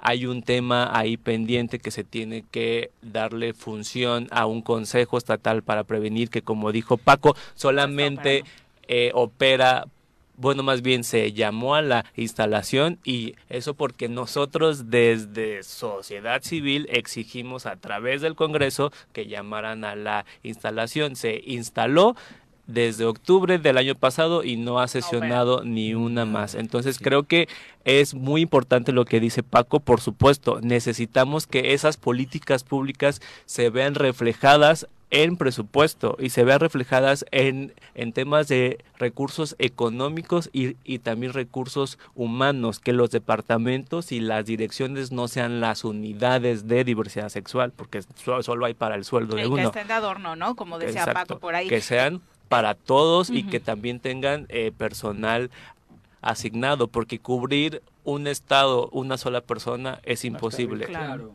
Eh, Alida, me gustaría que hablaras dentro de los pendientes para el sector eh, trans eh, pues, que hay en materia legislativa. La primera es la clínica uh -huh. trans, porque uh -huh. no tenemos, nosotras como mujeres no tenemos el derecho a la salud. ¿Me entiendes? Es lo primero que, que, que estamos navegando. Claro, hay otras cosas más importantes como ahora sí que ver este lo de los las jefaturías que haya en los municipios, ¿no? Porque no nada más en, en, en Cuernavaca hay mujeres trans, hay en todos los municipios que también son violentadas sus derechos. Entonces ahorita nosotros, es, bueno, en mi caso yo como activista lo que estoy más eh, metida es en la clínica trans, el derecho a la salud. Hay mujeres trans a cierta edad que no tienen el derecho a la salud, son rechazadas, son violentadas y lo último que se puede decir que es que te llamen por tu nombre de pila, uh -huh. cuando ya tenemos una ley de identidad en Morelos, ¿no? O sea, las instituciones de salud pública todavía niegan acceso no, sí, todavía, todavía a mujeres sí. trans. Bueno, yo que estoy en la, eh, tengo, así que más o menos, no sé si sepan que yo tengo un albergue, uh -huh. un albergue que está dedicado a toda la sociedad, pero más está inclinado a mujeres trans, uh -huh. que vienen por situación de violencia, que vienen por situación de calle, que vienen ahora sí que por adicciones, nosotros ahí la recibimos. Entonces yo tengo ahora sí que tuve que irme a agarrar el chongo con el director que está ahorita en el, en el Parres. Eh, llevábamos porque tengo chicas que bien son reactivas, ¿no? Y en uh -huh. momentos se vuelven a, a, pues a flaquear, ¿no? Uh -huh. Entonces fíjate que me he tenido el problema de que me las tienen afuera, me las tratan de niños, cuando ya las estás viendo como una mujer y pues no, no, no se vale, ¿no? Que todavía Morelos, uh -huh. Morelos todavía tenga esa situación uh -huh. cuando soy conocida, me conocen en el barrio, ahora sí que entro como mi casa, porque siempre me he metido a todos los lugares como diciendo aquí estoy. Por las escaleras, y... porque no hay elevador. Ay, pues no hay elevador, ya no existe. Ya, hace muchos años que no existe el elevador. Yo pensé que le vas a decir no. otra cosa y dije, qué llevada, no, pero no, pues no todavía, todavía tenemos ese. Sí. En ese tema, y se los pregunto, no es, es dirigida, sino a los tres, me parece que sí ha habido un avance muy grande, ha habido más liderazgos también, a pesar de los que empezaron hace ya algunos veintitantos años. Que también empezaste esto Exactamente, ahí, sí, ¿no? O sea, digo, yo creo que ya hay más liderazgos de los que empezamos. Sí. Cuando empezamos había tres, Tres cuatro. cuatro pelones ¿no? nada más. Este, y la primera marcha que hicimos, desfilamos como, bueno, marchamos como 10 personas y, o 20, la gran mayoría de fuera, no de Morelos, ¿no? Eh, creo que a pesar de las conquistas que se han dado en la ley, de las instituciones, socialmente, cómo se perciben, digo, es maravilloso que haya habido una gran cantidad de gente el día sábado en la Ciudad de México, seguramente en Cuernavaca van a tener otra respuesta importante, ¿no? Sí. Pero socialmente, de pronto sorprende que el debate de una película infantil sea el beso de dos mujeres eh, y entonces es donde evidenciamos ahí también nuestra propia doble moral como sociedad y que es increíble que en este Bueno, tiempo esté sucediendo. No sé si Rapidito una respuesta porque nos faltan todavía un Sí, claro que sí. Pues bueno, es un tema también importante. Este año se dio también el- la primera adopción homoparental, de la que fui parte del proceso también en el DIF. Y eh, que bueno, ya vivimos una diversidad de familias, no únicamente las que se conforman por familias homoparentales y lesbomaternales. Ujú. Eh, tenemos que eh, hablar también de familias conformadas por la abuelita, los tíos, es. este, una madre soltera. Entonces vi- vivimos en una diversidad y eh, pues piensan que esto va a afectar a los niños, ¿no? Y a las niñas. Entonces, eh, pues entender desde ese, desde ese punto de vista, eh, pues explicarles, ¿no? Que somos una diversidad de familias y ya tenemos estadísticas de cerca de 400 mil familias, ¿no? A lo largo del país. eh, que son de nuestra población, de la población LGBTI. Entonces, Que han eh, pues ese tema que han adoptado o que vienen de, eh, de parejas que ya previamente tenían hijos, Tenían ¿no? Y que conforman ya una familia. Perfecto. Sí. Pues muchísimas gracias por Gracias, acompañarnos. Miriam. Desafortunadamente siempre nos queda corto el tiempo, pero hay que hay que repetirlo porque hay muchos eventos. Eh, Sí. ¿Tenías una invitación? Eh, sí, los esperamos el sábado 30 de julio a partir de las 2 de la tarde. Vamos a salir de la Paloma de la Paz. eh, rumbo a la plancha del Zócalo de Cuernavaca. Eh, tendremos muchos artistas invitados, youtubers, influencers y bueno, ahí estaremos eh, pues participando de este Cuerna Pride Fest. Perfecto. Y Sí, nosotros tenemos la marcha, es la número 18, es la marcha que justo mencionaba Pepe, es una marcha que ha, eh, par- ha hecho historia y es el 27 de agosto, partimos del Calvario para llegar a la Plaza de Armas del Zócalo de Cuernavaca. ¿no? Y también rápidamente, aprovechando que cualquier situación que tengan, estamos en el Ayuntamiento de Cuernavaca en sede Papagayo. perfecto. Sin Alida. pero, Pues- pero con toda la actitud. No, Como todos, yo les digo muchas gracias por esta invitación y que no sea la última de este año, ¿no? No, claro. Pero pues es- tenemos en nuestra marcha el 27, tenemos una sorpresa, una artista súper famosa que van a ver que todo el mundo va a ir y que pues nos la patrocinaron, que es lo importante, pues una Ay. súper artista que viene a acompañarnos. Y como saben, cualquier cosa que necesiten, aquí estoy para todos los que me quieran escuchar, ahí estoy, tengo la Casa de las Muñecas, que está en Pedro de Alvarado 202, y ahí atendemos, todas, hacemos pruebas de este VIH, sífilis totalmente gratuitas y también hacemos lo que es el cambio de identidad, que estamos trabajando con eso, con Isidro y con la Casa Toda de la asesoría por ahí está. Claro Muchas sí. gracias. Gracias por la invitación. Al contrario, gracias muchas gracias. Y ahora Gracias. vamos a hablar de feminismo. Feminismo. Yo sé,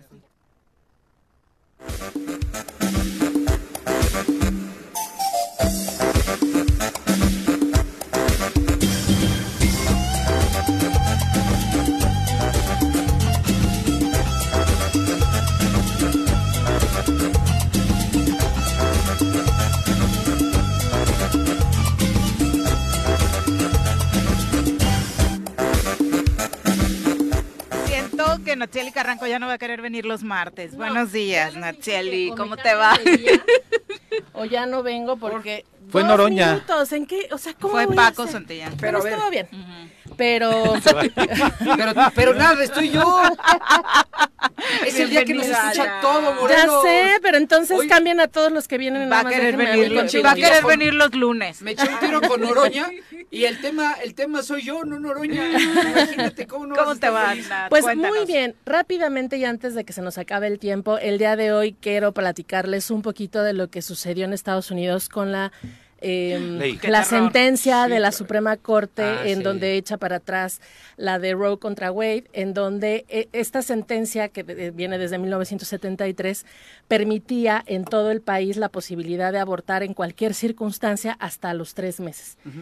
Con lo que sucedió el viernes, que ya era un asunto anunciado y que es un trabajo que vienen haciendo desde hace mucho tiempo, específicamente desde que Trump fue presidente, lo que sucede con los... Sí, con se los- la, eh, le damos la palomita a Trump. De Sí, todo porque porque él pone a esa- tres de los ministros que Ajá. votan eh, eh, a favor de que se eche para atrás esta sentencia.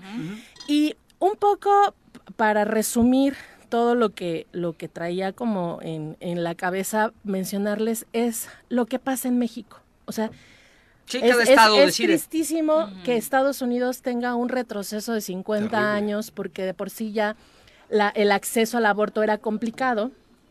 El, el medical, eh, medical, medical say, Medical medical, ¿no? el Mm. medical cade, no permitía ya en muchos sentidos la interrupción del embarazo en muchas circunstancias y con Trump se hizo todavía mucho más fuerte. Pero además eh, Trump inició o propuso una ley mordaza global que esa afectaba directamente a México de las instituciones u organizaciones civiles estadounidenses que aportaban recursos a organizaciones o instituciones de otros países como México, ya no lo podían hacer o por lo menos ya no podían decir que dentro de los servicios médicos que estaban ofreciendo estaba la posibilidad de interrumpir el embarazo. ¿Qué es lo que sucede con las mujeres en Estados Unidos? Bueno, pues que van a estar en una situación como las mexicanas, en donde cada estado tiene que legislar y eso es durísimo. Eh, a mí me, me congratula escuchar a Fernández Noroña que dijo que en septiembre Sí. estaría impulsando ya la aprobación de la, le- la despenalización del aborto a nivel federal. Pero porque hay eso, que ver. o sea, Es Team Noroña, la uno. Nat, Paco ¿Eh? Aguas. ¿eh? Ella es es Noroña. las mías, ella es las mías, pero se emocionó por esto. Pero Noroña es uno, Nat. No, no, no, pero, Necesitas- pero no es el único. O sea, hay un montón de diputadas y va senadoras. en ese O sea, está Patricia Mercado. Mi- Bueno, Malú Jessica Mitchell, Ortega. Jessica Ortega. O sea, dentro Pero- del Senado y dentro de la Cámara de Diputados ya hay iniciativas presentadas para la despenalización del aborto. No es un asunto de Noroña. O sea, qué bueno que él sea parte de, la, de los Y diputados lo que resalté como están- aspirante también, porque Ajá. de pronto se hacen mensos con esos temas. ¿no? Claro. Yo le diría suspirante, Bueno. porque aspirante solo hay tres. La verdad, bueno, que se juegan. Pero bueno, Eh, el, el asunto Marcelo, es que el, el- Marcelo, el Claudia. hecho de que se haya de que se haya quitado esta sentencia, pues obviamente com- complica a las mujeres el acceso. La- hay muy pocas clínicas en Estados Unidos. Las leyes en muchos estados como Alabama, Missouri, Kansas, Texas, Texas. están eh, metiendo leyes que les llaman gatillo, que inmediatamente que se revirtió la sentencia Roe y eh, presentaron la iniciativa y entró con efectos inmediatos. Entonces, eh, esto está además planteándose en por lo menos Le 22 surgía, estados. entonces, o sea, acaba de suceder lo por de supuesto, la corte. porque ya O sea, un venía trabajándose desde hace sí. por lo menos tres o cuatro años y estuvo muy impulsado por el expresidente Trump. Entonces, em, solo como para hacer una, una comparación de lo que está sucediendo en Estados Unidos con México, digamos que estamos prácticamente en igualdad de circunstancias. Anteriormente, no sé si ustedes recuerdan, en, por allá de los 90, de los 2000, la gente decía que si quería abortar en México tenía que irse a Miami o tenía que irse a, a Estados Unidos, ¿no? A Los Ángeles, eh, porque aquí no se podía, o ya en último caso a Cuba. A las regias siempre les decían que cruzaban en San Antonio, ¿no? Exactamente. A- ahora hay muchas empresas que le están diciendo a sus trabajadoras que si requieren un servicio de aborto, esas empresas van a correr con los gastos para que Wow. puedan ir a, a otros estados. ¿En qué empresas? Airbnb, Netflix, Te- eh, Tesla, Starbucks, ¿no? Son empresas que están comprometidas con el derecho a decidir de las mujeres. Por supuesto, el impacto de esta sentencia tuvo reacciones de Barack Obama, por supuesto de Joe Biden, de. Nancy Pelosi, o sea, muchísima gente, por supuesto, demócrata está planteando también estrategia jurídica y política para que esto se revierta o por lo menos para que los estados que, Ah, que eso, ellos ¿cuál es la que estrategia ellos para gobiernan, revertirlo? pu- pues la misma que tiene México, entre los amparos o como eh, que también en Estados Unidos eh, tienen esta modalidad. Eh, el, hecho de que los estados que tienen eh, mayoría demócrata pues esté presentando iniciativas hacia, hacia sus congresos locales para que se reconozca el derecho al aborto. Y una de las cosas importantes que mencionaron en esta sentencia los ministros es que decían que en la- la Constitución de Estados Unidos en ningún lado garantizaba el derecho al aborto. En México, el artículo cuarto constitucional dice claramente que hombres y mujeres tienen el derecho a decidir de manera libre e informada el número y espaciamiento de sus hijos e hijas. Y esto es un reconocimiento justamente de la posibilidad que tenemos de decidir en qué momento queremos serlo y cuántos hijos queremos tener y por lo tanto el aborto debería de ser legal, despenalizado y accesible. Estados Unidos no lo tiene tan, tan claramente, pero seguramente la, la lucha jurídica y política y por supuesto la manifestación de las mujeres exigiendo que se les regrese el derecho, especialmente porque es un tema de justicia social en donde las mujeres con mayor pobreza o con menos acceso a servicios van a ser las más afectadas, estarán ahí pendientes y se estarán sumando a la marea verde. Lamentable, por supuesto que estos efectos también van a tener eh, afectaciones en México como los han tenido desde hace algunos años con los recursos que se daban a los o los financiamientos que se daban a las asociaciones civiles que disminuyeron brutalmente, que hicieron desaparecer muchas organizaciones civiles que están aquí en México apoyando y ayudando estos eh, posibilidad de métodos, pero pues seguramente ahora ya nos ya Latinoamérica se abrirá más a la marea verde y estará contemplando también América del Norte, en específico Estados Unidos. En los grupos feministas, ¿qué se dice, Nat? Porque regularmente no solo Estados Unidos era ejemplo, Referente. mal ejemplo en algunos sentidos, pero en esto, por supuesto, fue parteaguas en su momento. La marea verde parecía que iba a colorear el continente y resulta que. Pues fíjate que. Estados Unidos dentro de los de las primeras potencias es el es y era el país con mayor número de mortalidad materna.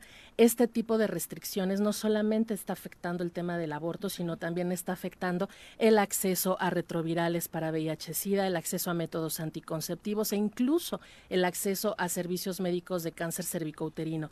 O sea, las afectaciones de este tipo de mecanismos cuando son revertidos eh, hacia atrás para, para reconocer menos derechos, siempre van a afectar más de los que específicamente se están atacando, como es en esta ocasión el derecho al aborto. Por supuesto que las feministas de todas, eh, de todos lados, brincamos en, en, el momento en el que sabíamos, ya estaba anunciado, era como crónica de una muerte anunciada de esa sentencia, pero seguramente eh, se estará haciendo un trabajo como el que se ha venido haciendo en Latinoamérica, de donde todas las mujeres buscamos que en todos los países tengamos los mismos derechos y pues las estadounidenses por lo menos nos tienen en, las tenemos en nuestro corazón y las acompañamos en estos retrocesos tan horribles que ya hemos vivido en nuestros países varias veces.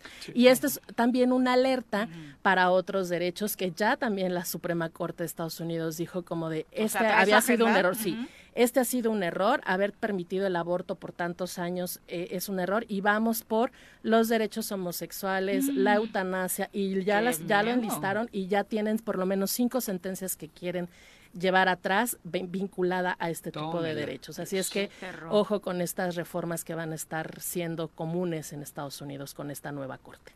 Pues muchas gracias. Creo pues que le quedó muy claro al público. Espero que sí, porque me lo dije Yo tenía muchas ganas de interrumpirte. Yo sé, para, preguntarte. Era, un tema, e, es un tema increíble y que qué lástima que no pudimos tener tanto tiempo, pero seguro lo volveremos a tomar. Sí, obviamente, obviamente y sobre todo tropicalizado en nuestro estado, ¿no? Que también que también ahí tenemos, nuestros aseguros. Hemos tenido para arriba, para abajo, para, arriba, para, un lado y ahorita indefinido. Nuestros pendientes, por supuesto. Muchas gracias. Gracias a ustedes. Buenos días. Paco, ya nos vamos. Gracias, ya no sigas peleando. No, no peleo. Nada más que, pues, Noroña no le, le, encanta hablar, pero no que le pregunte. El próximo martes le volvemos a marcar. ah, no a molestarlo. Sí, sí, sí, vamos a molestarlo.